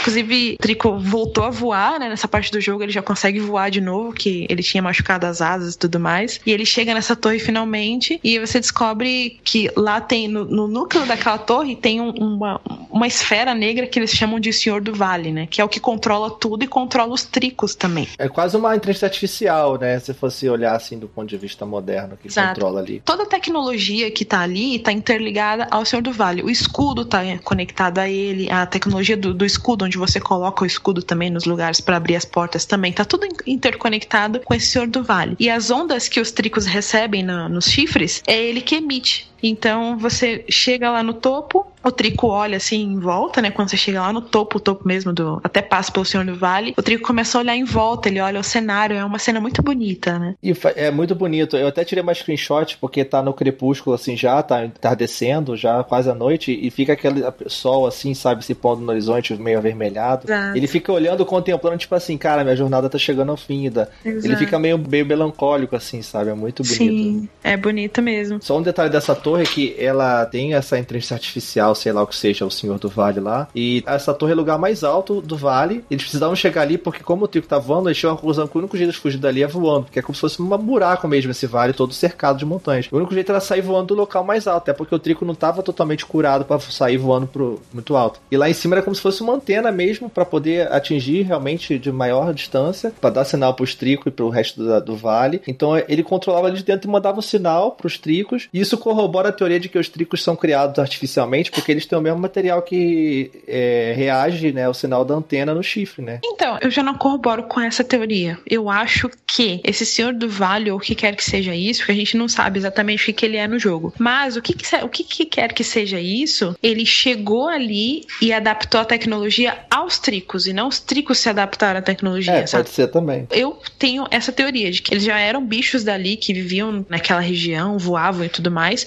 porque todas as ruínas, as ruínas mesmo, não, sabe, os lugares que são construídos com, com aquele, aquela cerâmica branca que parece que é do Senhor do Vale também, não só aquilo, tudo antes disso, as ruínas mesmo, são todas, parece que foram construídas para os tricos muito antes, sabe? Tem a teoria de que alguma civilização morava ali antes e vivia muito bem com os tricos. Chegou esse Senhor do Vale, aí os humanos pararam de existir ali, não sabe o que aconteceu. Esse Senhor do Vale adaptou toda a tecnologia, ou até escravizou os humanos que viviam ali antes, aos tricos para fazer os tricos servirem a ele. E aí se desfez dos humanos, assim.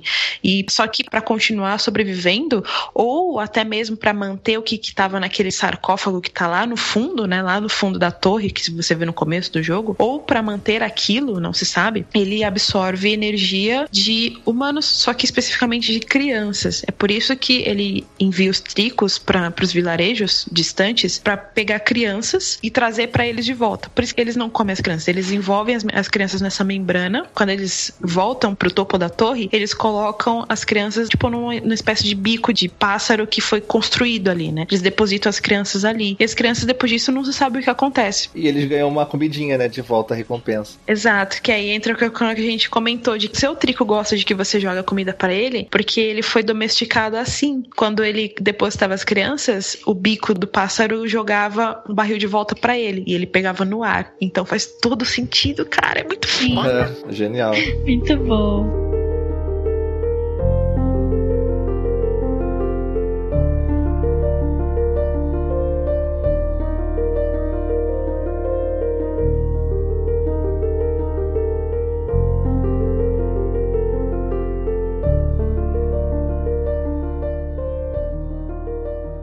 E daí você entende, né, que essas criaturas, os trigos, estavam sendo controlados o tempo todo por aquela armadura e fazia elas ficarem sob domínio daquela entidade. E daí, quando você chega. Só antes disso, citar um momento legal, que é uma parte que o menino meio que morre. Uma das vezes que ele é comido, quando ele tem esse flashback, hum. e você não consegue controlar ele. E o trigo fica desesperado tentando salvar você. Ah, é? É verdade. Cara, esse momento eu fiquei meio marejado ali, cara. Fiquei baqueada também, cara. Eu, eu não chorei mais do que quando eu chorei quando o Trico tava ferido. Com a luta com o Trico do Mal lá. Eu fiquei arrasadíssima, cara. Eu comecei a chorar. Eu falei, meu Deus. Porque é brutal, mano. Brutal aquela luta. Ele sai muito machucado. É. E quando você, que nem a Ava falou, quando você tá perto dele, você ouve as batidas do coração até, né? E dá aquele hum. desespero. Puta merda. Aí você sai atrás de comida para ele melhorar e tal. É muito legal essa cena. Mas quando você quase morre, cara, é bizarro. Porque ele pega você, te arrasta pela blusa, te joga no chão, fica te catucando, aí tipo, grita para você. Aí pega você, bota você no sol, aí grita para você, te mexe, te bate lá com o pata e nada. Cara. E ele fica desesperado, aí ele te joga na água, né? Uhum. Aí você acorda. E ele começa a pular, que alegria, muito bonitinho. Aí tu vai fazer um carinho nele e tá tudo certo. Mas ele não pula só uma vez, Alice. Tipo, se você ficar parado, ele começa a pular loucamente de novo, assim. Ele tá muito feliz de verdade de você ter voltado. É, Mas voltando pra história, vem o- os outros tricos, a torre emite o sinal, então todos os outros tricos voltam, começa a depositar os,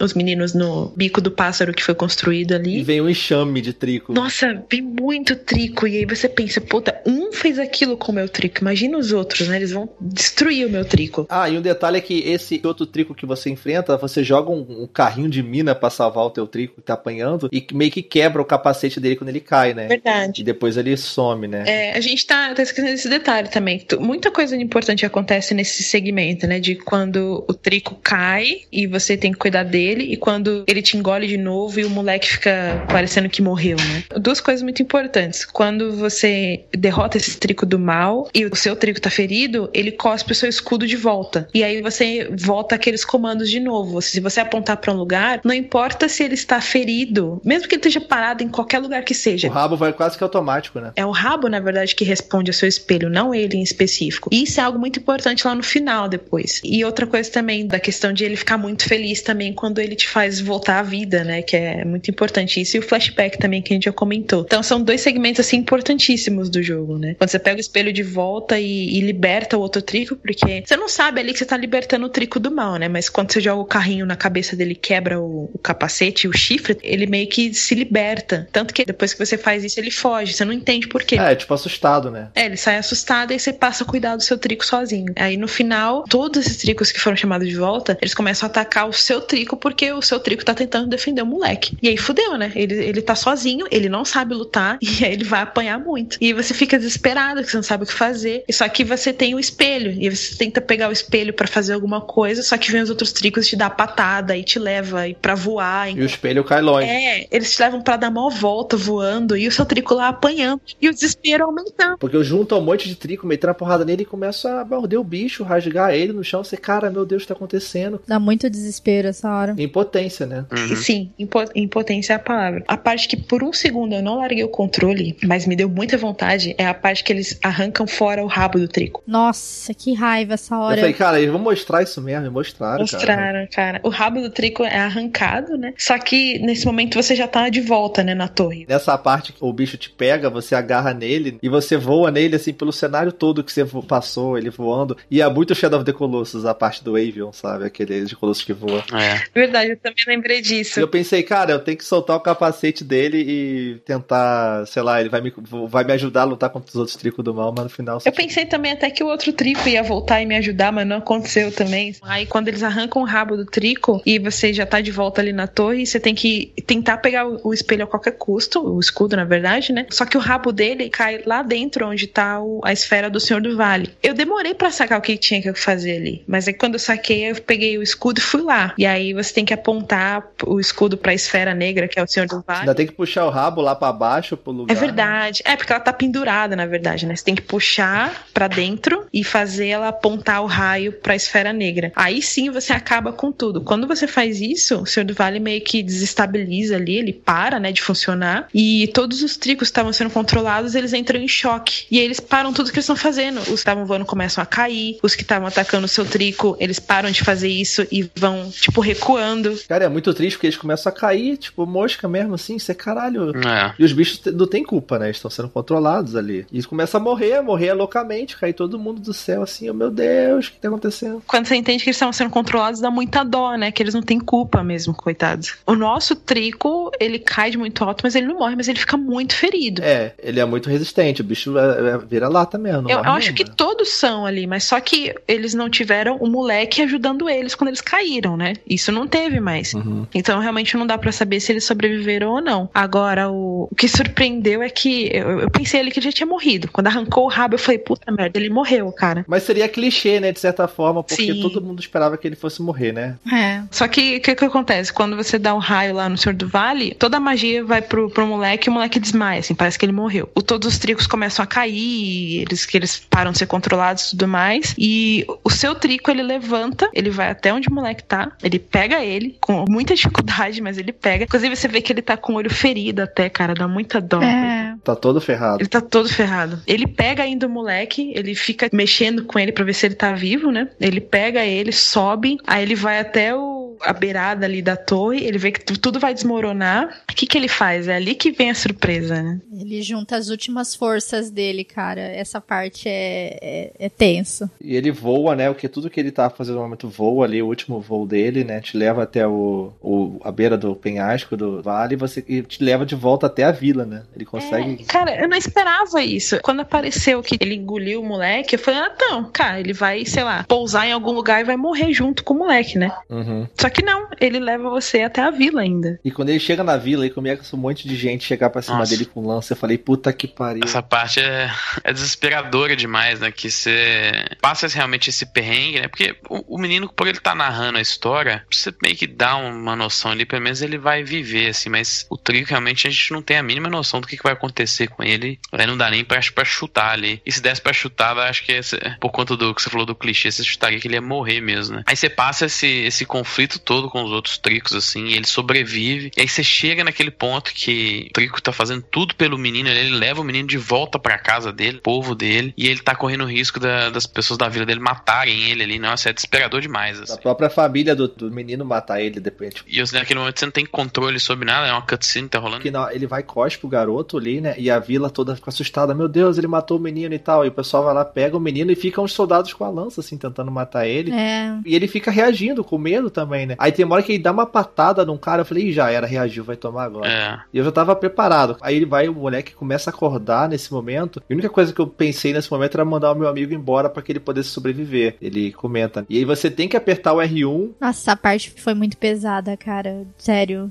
e ele levantando a mãozinha assim, cara, pra falar com ele, tipo, porque ele não tinha como falar pra ele ir embora. E ele pega as forças dele e vai embora. Vocês também se desesperaram apertando o botão pra mandar ele embora o mais rápido possível? Sim, não tem como. Porque, tipo, eu fiquei, eu fiquei muito desesperada. Eu, Não, vai, vai embora, pelo amor de Deus, você não pode morrer aqui. Eu ficava apertando, sabe, desesperada. Esse final todo foi um. Foi uma, parada que eu experi- uma experiência que eu tive que eu nunca tinha tido num videogame Sim, antes, assim. Eu nunca cara. tinha. Perdi completamente o controle da. A situação. né, e das minhas emoções assim cara. mesmo. Assim. Sim, sim, não tem como, cara, não tem como. Total. Toda vez que eu vejo essa cena, é a cena assim que eu caio num choro de soluçar. É a carinha que o Trico faz quando ele ouve que o moleque É. tá mandando ele embora, cara. Nossa, que merda, cara. Ele tá vivo, né? Não, mas a carinha que ele faz, tipo, eu não acredito que você tá mandando embora, sabe? Ele faz uma carinha, mano, é muito de partir o coração ali. Mas por outro lado ele fica feliz porque ele sabe que ele tá vivo, né? Eu não sei, eu não sei se ele tá feliz. Eu já tava chorando, soluçando, caralho. É, e e é engraçado isso porque depois, na verdade, você tem uma cena lá de pós-crédito, né? Que é uma parada que é comum dos jogos do, do Ueda até, né? Tanto o Ico quanto o Shadow of Colossus também tem. E inclusive do Ico e do Shadow of Colossus são cenas bem esquisitas, assim, até. Principalmente do Shadow of Colossus eu acho até um pouco estranho, assim, mas elas são sempre num tom mais positivo, né? Acho que combina com, a- com as narrativas do, do Ueda você ter Mas fantástica. né? é, esse final verdadeiro, mais com um tom mais positivo. E você tem também, né? Você vê realmente o menino tá crescido, né? Ele tá narrando a história, então, mas eles não se encontraram mais, mas você, você tem um indício lá de que o Trico tá. Realmente ele sobreviveu, ele voltou pro vale. Inclusive, parece que ele não tá sozinho mais, né? Não dá pra saber se, se ele tá com um filhote ou se é um, uma companheira, um companheiro. É, né? dá a entender que é uma companheira. É, Porque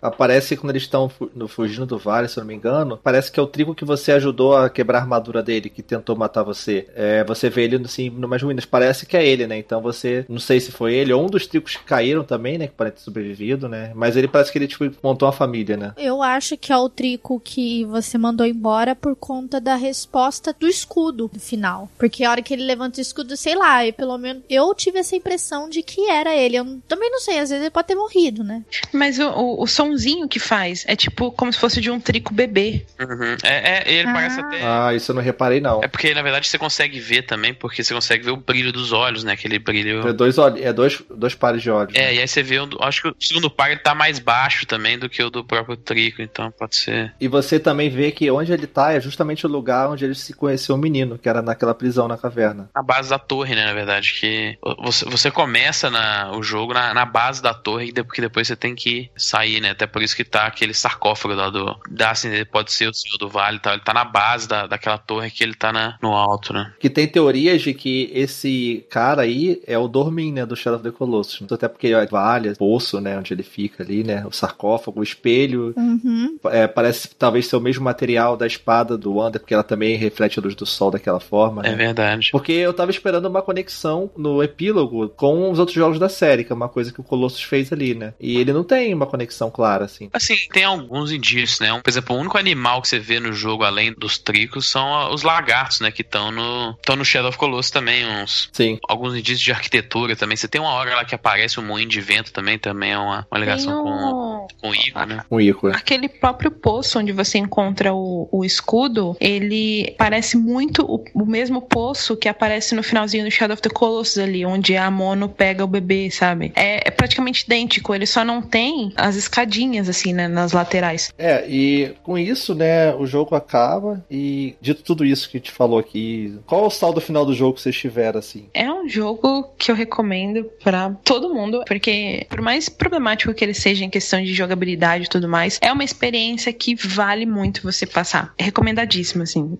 Muito, muito. É uma obra pra mim. É uma experiência única, realmente. Já aproveitando pra falar aqui, então, eu acho que realmente é um jogo único que todo mundo devia experimentar, assim, quem se importa com essa coisa de como arte, experiências profundas, assim. Quem se emocionou com Last of Us, com a jornada do- de ter um parceiro ali, no caso a Eren. Cara, o Last Guardian faz isso em outro nível, só que é outro tipo de abordagem, né? Como a gente falou, Last of Us é uma coisa cinematográfica, que é uma coisa focada na mecânica e no, na atmosfera, né? Sim. É muito incrível e realmente eu acho que poucos jogos fazem isso. Ele vai ser muito lembrado no futuro, com certeza. E as mecânicas, assim, não diminuem nada, não tira nada do jogo, porque o, o foco do jogo é a narrativa e a história de amizade entre os dois ali, né? Quando o Shadow of the Colossus saiu, ele também não era unanimidade em melhor jogo do universo, assim, mas ele era muito apreciado por ser algo diferente e se destacar como obra de arte no meio dos videogames, assim, também. Mesma coisa no Last Guardian. Conforme o tempo for passando, a galera vai esquecer desses problemas de jogabilidade e vai lembrar dele, como a narrativa dele é muito envolvente, não sei o quê, Uhum. como o laço entre o moleque e a besta também é única e singular e não sei o quê. Então ele é um jogo, assim, que ele vai ser cada vez mais apreciado com o tempo. Aposto muito nisso, da mesma forma que foi o Shadow of the Colossus. E ele é um jogo que merece muito mais amor do que ele teve do que quando ele foi lançado. Sim, com certeza. Ele é um jogo muito diferente do que se vê por aí.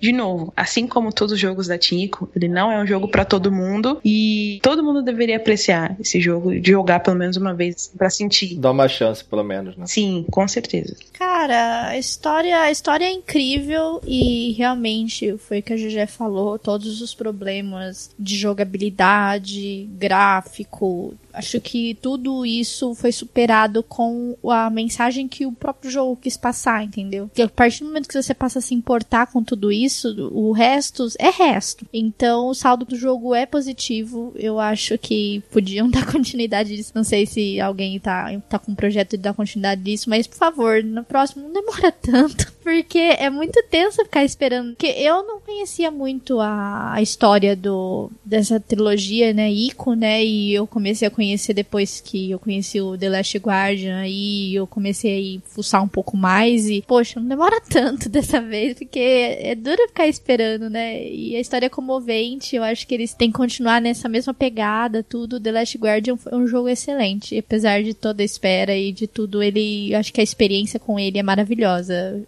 Recomendadíssimo. Isso aí. Eu gosto muito de falar assim que pra mim a meu produto de entretenimento favorito e pra mim o produto de entretenimento que mais tem possibilidade de contar uma história assim de forma efetiva são os videogames mesmo. Se você tiver propósito certo é, dentro de design dos videogames, não tem nenhuma outra forma melhor de você contar uma história. E eu acho que o Last Guard é um exemplo disso. A gente chegou a falar aqui que não tem como transmitir essa história desse jeito pra um filme. Você não teria de jeito nenhum o mesmo impacto, por exemplo, que sabe você passar por, pelos momentos super tensos assim no controle do garoto ao lado do Trico, você poder fazer um carinho no Trico a hora que você quiser, por exemplo, sabe? Você dar uma recompensa pra ele por algo que ele ter feito, seja comida, seja um carinho, sabe? Você resolver os puzzles com ele e tal. Eles têm um poder de imersão que é muito maior se essa história fosse tentar ser contada em qualquer outro tipo de mídia. Então ele é, ele é um produto que ele é bem único, ele é tão único que ele é único até nesse meio dos videogames, né? Ele é um produto de narrativa único no, no geral e dentro do, do meio dos videogames ele ainda é mais único ainda. E São projetos como esse, assim, que a gente fica feliz que você não vê, geralmente, jogos com escopo desse tamanho, valor de produção desse tamanho, sendo feitos com essa, com essa quantidade de risco, né? Se você pensar que é, nunca que a, a Sony, que foi a publisher do jogo, a dona do, da propriedade, vai, por exemplo, ter um lucro absurdo em cima deles, bobear até recuperar o dinheiro de volta, né? Por mais que não tenha sido desenvolvido ativamente durante esses 10 anos, é um produto que passou por vários tipos de, de conflitos técnicos, de interesse de divisão criativa, então um jogo que ficou no limbo vários anos aí e saiu ainda, como a gente falou, com alguns problemas técnicos ainda, mas você, você, não, você não vê esses produtos assim, dessa, feitos dessa forma nesse mercado com a frequência que a gente merecia, diria assim, sabe? E quando você vê um produto desse, que ele, ele arrisca tanto nesse meio, né? É uma coisa que a gente vê muito mais com até os developers indies hoje em dia, cê, são eles que avançam muito a indústria nesse sentido, né? Eles arriscam muito em questão de narrativa, em questão de mecânica. E aí quando você vê um produto desse tamanho, que tem um, um orçamento de, de, marketing desse tamanho, feito com essa mentalidade também, acho que é um crime a gente não, não pelo menos dar uma chance, pelo menos é, entender e, e, aplaudir pelo menos a intenção que uhum. os criadores, a galera que trabalhou nele te, tiveram, né? E aí, como eu falei, eu nunca tinha tido uma experiência dessa, é, no, de perder completamente o controle emotivo no final de um jogo, assim. Então, pra ele ter me afetado dessa forma, ele realmente tem que ter sido algo muito especial. Não só de perder o controle, mas de se sentir também completamente impotente num, num jogo, assim. É, que é, vai ao contrário de vários jogos, na verdade, né? A visão de vários jogos é se você chegar num ponto que você tá tão é, cheio de habilidades e mecanicamente você tá tão acima de todo mundo que você se sente o invencível, né? E aqui, na verdade, Sim. você se sente frágil o tempo inteiro, né? É, às vezes, mesmo com o auxílio do Trick, uma criatura tão grandiosa, assim, cheia de habilidades diferentes, em vários momentos, mesmo você com ele, você se sente frágil. Uhum. E, aí, e quando você, por exemplo, consegue ajudar ele em momentos que ele tá se sentindo frágil também, são momentos, assim, únicos, assim. A história do desenvolvimento dele vai ser uma das histórias mais interessantes de saber no futuro aí também, ah, quando a gente fi finalmente conseguir descobrir o que aconteceu nesses 10 anos aí de fato. É, e ver um jogo desse sair, né, realmente é algo de se valorizar, cara, e uhum. é, é, um ponto fora da curva, né, da indústria de games AAA. Então tem que valorizar sim, tem que incentivar, você incentiva com a sua compra, você incentiva é, defendendo o jogo, compartilhando, qualquer coisa, cara, e, e tem que se dar uma chance a quem também não, não gosta do jogo, quem não... Enfim, mas é, não é um jogo que agrade todo mundo, mas é um jogo que tem que se admirar, assim, de certa forma, porque realmente é, ele é muito único, né? Eu iria até além e, e até incentivaria também as pessoas a discutirem sobre os temas que o jogo traz também, né? Porque ele traz temas de, de discussão mesmo fora dele. Por exemplo, questão da exploração animal, até infantil também, se você for pensar a certo modo, né? Manipulação, é, né? Tem tudo isso, né? Manipulação, exatamente. Tem, tem muito texto ali nas entrelinhas, né? Tem muito subtexto nesse jogo também que dá para tirar e discutir legal também. Isso, aproveite aí a sessão de comentários, fale à vontade a experiência de vocês. Eu sei que não jogou, fale o que você espera do jogo que você aprendeu com o Cash aqui. Uhum. E é isso, gente. É, a gente falou pra caramba, esse jogo merece. Merece. Mais uma vez, obrigado aí ao Felipe e a GG por estarem aqui com a gente. Obrigadão a você. É, eu que agradeço. Então é isso, gente. Por um mundo com mais trico, por um mundo com mais amor, né? Por favor. Todo meu amor a Torico.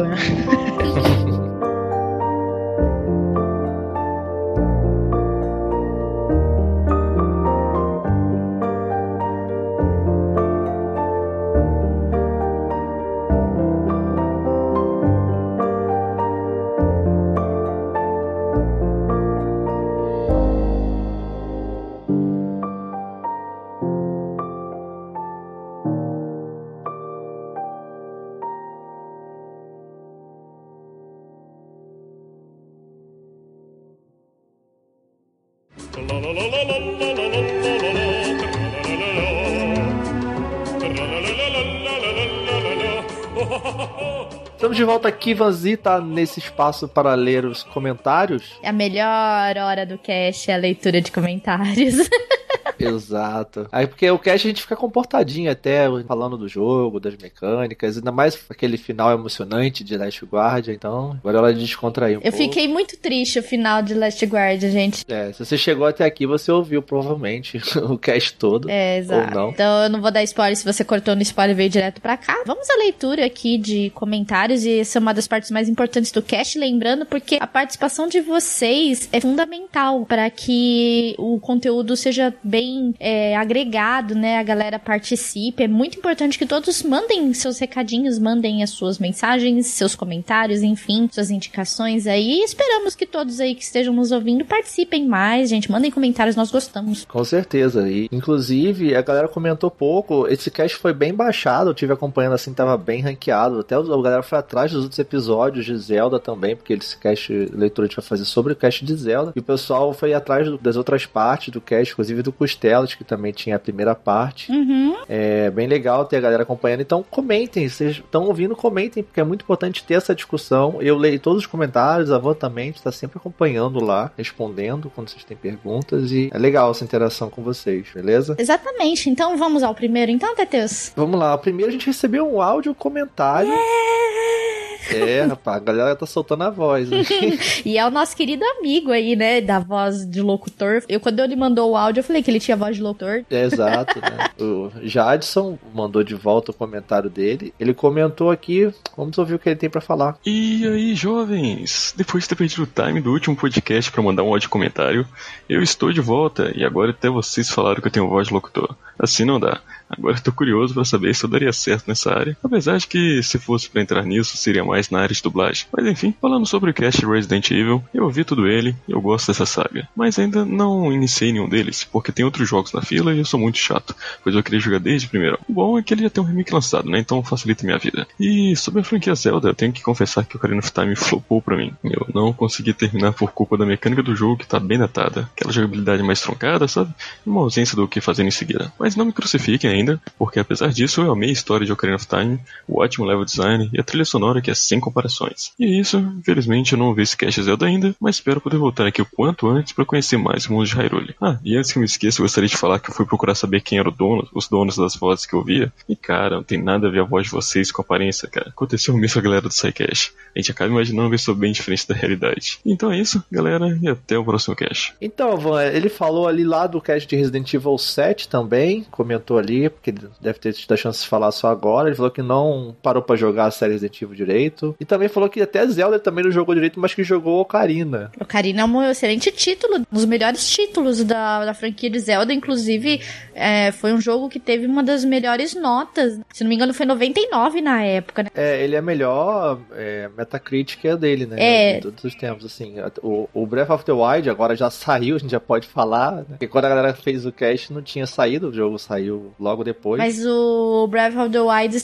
parece que foi 98, né? Ainda foi menos que o Isso. Ocarina. Mas tem uma diferença. O Breath of the Wild, ele foi o que mais recebeu notas 10, notas máximas da história do É. Metacritic. Ele passou o Last of Us e o Mario Galaxy 2 com o número de 10. Porém, hoje em dia também, se você analisar, são muito mais veículos de crítica do Metacritic. Então é muito mais difícil você conseguir uma nota alta, sabe? Uma média alta. Então na época do Ocarina era muito nicho, sabe? Essa coisa de. Não era tão di- disseminado esse jornalismo de game. Sim, exatamente. Todos os méritos para Ocarina, ele falou trilha sonora espetacular, nem se compara, eu tenho no meu celular a trilha sonora de Ocarina of Time, e pra mim é um dos melhores jogos que eu joguei. Sim, Ocarina pra mim é meu top também. Assim. Cara, eu, eu sou apaixonada pelo Ocarina of Time. Exato, é muito bom, cara. É um jogo sensacional. Eu jogarei mais cinco vezes esse jogo. Caramba, ele é muito lindo. A história é espetacular e sensacional. E você tinha comentado aí, Jadson, que né, as nossas vozes não parecem com as pessoas. Eu morri de rir, cara. Eu achei muito engraçado isso. É, sei lá, né? O que, que ele esperava? É. Se decepcionou, provavelmente ele se decepcionou. Pô, cara, de- ó, eu já peço desculpas desde já pela minha voz, cara. Eu sinto Ai, muito ai. já. Mas obrigada, viu, cara, pelo seu comentário. Exato. Mas aí quem tem essa curiosidade é legal. Muito podcast, é muito legal você ver a pessoa. Assim, durante anos eu ouvia as vozes sem imaginar quem eram. Você conhece aquela pessoa muito bem, pô, ouvia toda semana, acompanhar ela e não sabe quem é. Mas pra quem quiser, a gente tá nas lives aí no YouTube, todo dia quase tem live. Então a Van tá lá, eu tô lá, o pessoal sempre que dá tá lá, o Kai também tá lá, o Rodolfo. Só encontrar a gente lá, se quiser conhecer nossas carinhas lindas, assim, da delícia. Ou então vai direto na postagem, nossos twitters sempre estão linkados. A gente tá sempre no Twitter. Sigam a gente lá, vamos bater um papo, perguntar, conversar sobre os temas e tudo mais. Exatamente. Beleza, então, muito obrigada pelo seu comentário e pela sua linda voz aqui para alegrar nosso, nosso cast aqui. E vamos para a próxima leitura aqui, né, Teteus, do Darley. Ele disse o seguinte. seguinte: tiro meu chapéu para quem consegue ordenar todas as linhas temporais de The Legend of Zelda. No mais, bora continuar se amando, que tá tudo sus. É, organizar a linha temporal de Zelda é triste, cara. Não, é complicado. É, porque a gente sempre parte da premissa do Ocarina, né? O Ocarina é o centro de tudo, ali da questão da história,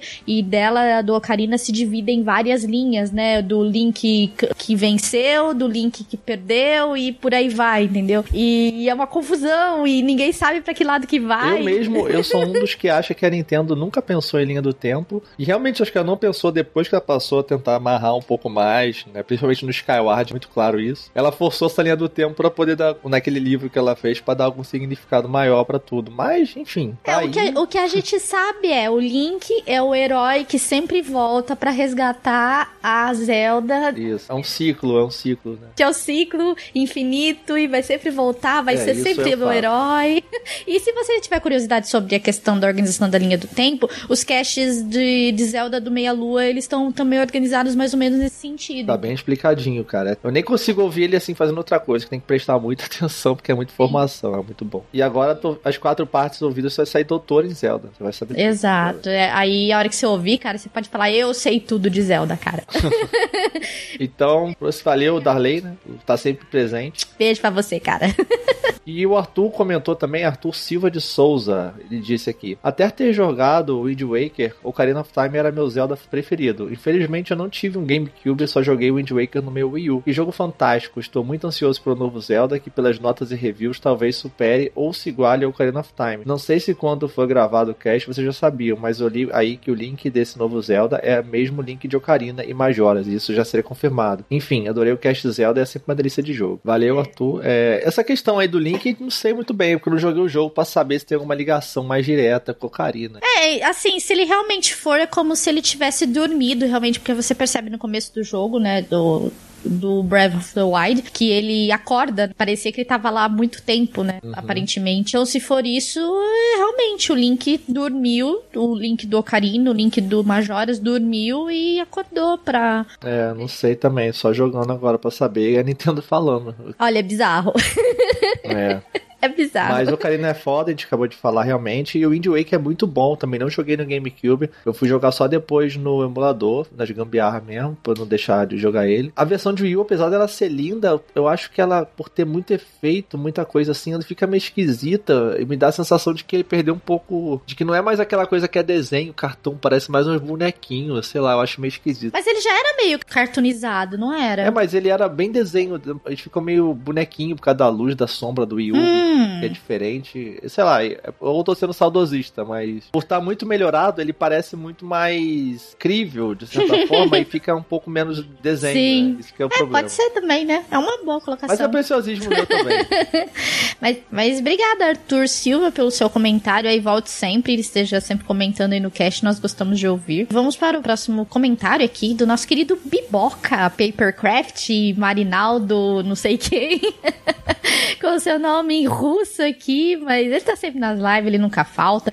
E ele disse o seguinte: Amei o podcast. Bom saber que Zelda é muito mais que apenas Zelda. E que tem relação com muita coisa diferente, como futebol. Não curto futebol, mas não tinha outro exemplo em mente. Uma das minhas trilogias favoritas é a Zelda. Na verdade, é um Resident Evil, mas se for fazer uma lista, aí coloca primeiro Resident Evil, segundo Zelda, terceiro Devil May Cry, quarto Tekken, quinto Bayonetta. Meu top 5 preferidos não nessa ordem. Ué, como assim? É na ordem e não é? Eu fiquei, porque você me deixa confusa, ô Bipoca. Ah, lembrete. Eu postei um comentário no podcast anterior sobre diversos podcasts que ouvido durante a semana. Não pretendo fazer maratona, mas da vontade de, ouvir outros, vou continuar ouvindo. Renato, dica pro Resident Evil 4 na cabana. Olha aí, Renato, escuta aí. Leva a pistola. O Luiz joga muita bala para você e tem, e tem granadas lá em cima. Derruba as escadas também. É só atrasá-los, que uma hora eles param de vir e o capítulo acaba. Ah, acho que é porque o Renato disse que ele não conseguia jogar É, ele 4. falou na, na leitura passada, ele falou que ele, não- ele não conseguiu partir da cabana, também. né? É PS, escrevo eu porque digito rápido demais pra tirar o dedo do shift antes de mudar de letra. PS2, né? PlayStation 2? PlayStation 2? PS2. O que é preciso pra enviar um conto pra vocês? Mande um e-mail, a gente dá uma olhada lá depois pra você. Exato. PS3, porque o último é de 2015. O último.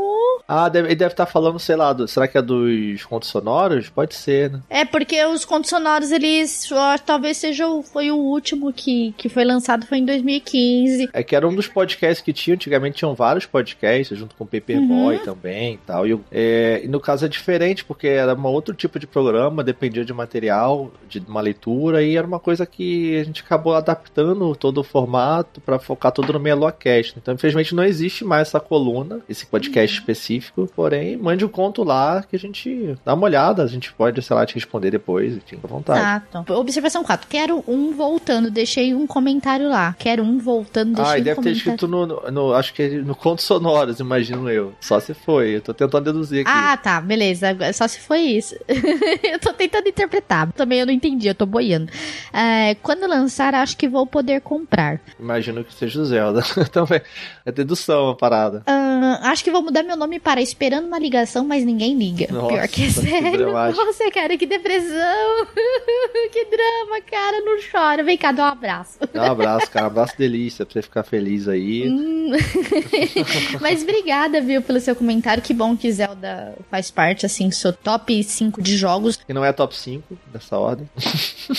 que ele falou. Então, eu não sei qual que é a sua ordem, mas Zelda deve estar aí no meio, enfim. Mas, cara, que bom que você gostou. Se você puder escutar os outros casts, contos sonoros aí, que tá no. Tá tudo arquivado, fica à vontade. E obrigada, viu, pelo seu comentário aí. Volte sempre. A galera que ouviu o casts antigo podem comentar também, que a gente também olha lá depois, entendeu? Então, deixa lá também tua, tua dúvida, sua observação, porque vai ficar no site, fica lá o registro, né? Então vai ficar pra sempre lá. Se você comentar de uma rede social, vai se perder, mas no site fica lá aquele registro, complementa o cast. É O DLC do cast são os comentários. É, aí. exatamente.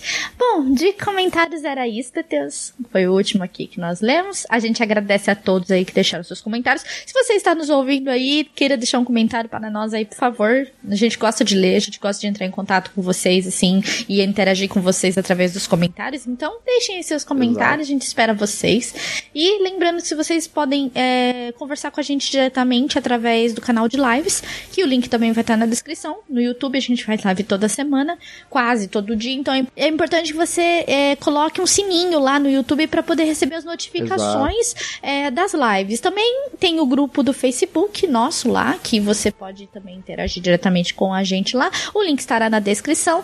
Temos também o- nas nossas redes sociais aí embaixo, né? Minha e sua, Teteu, se vocês quiserem seguir a gente no Sim, Twitter. as do Meia Lua também, todo mundo. E também não se esqueçam do outro canal de YouTube de vídeos, o Meia Lua TV, que você se inscreve também, vai estar na descrição, que lá tem vídeos novos, como gameplay lá do Caio do Horizon, que saiu agora, tem meus top 5 lá, de- eu fiz top 5 de vários jogos, 2016, jogos série Souls, Resident Evil, e tem mais coisa vindo aí, então esperem mais conteúdo por lá, dê aquele up pra poder fazer o canal crescer, que tá começando agora, essa parte de vídeos. Deixe os seus comentários nos vídeos também, pra gente poder interagir com vocês. E obrigada, galera, aí, né, Teteus? Valeu, obrigado a todos e um abraço. É, eu vou sair aqui porque o Trico tá me esperando e é extremamente importante que eu não quero deixar ele esperando e eu vou sair subindo as montanhas com ele aqui. É bom você alimentar ele, senão ele vai acabar se alimentando de você daqui a pouco. Não, não, não, não, não, não pode, cara. Senão ele vai ter que engolir o martelo junto. E a hora que ele colocar eu na boca assim, vai o martelo na, colocar na boca dele assim, você não vai me levar. né? Vai ser banido da existência. É, então. Beijo pra todo mundo. Até o próximo cast, galera. Valeu.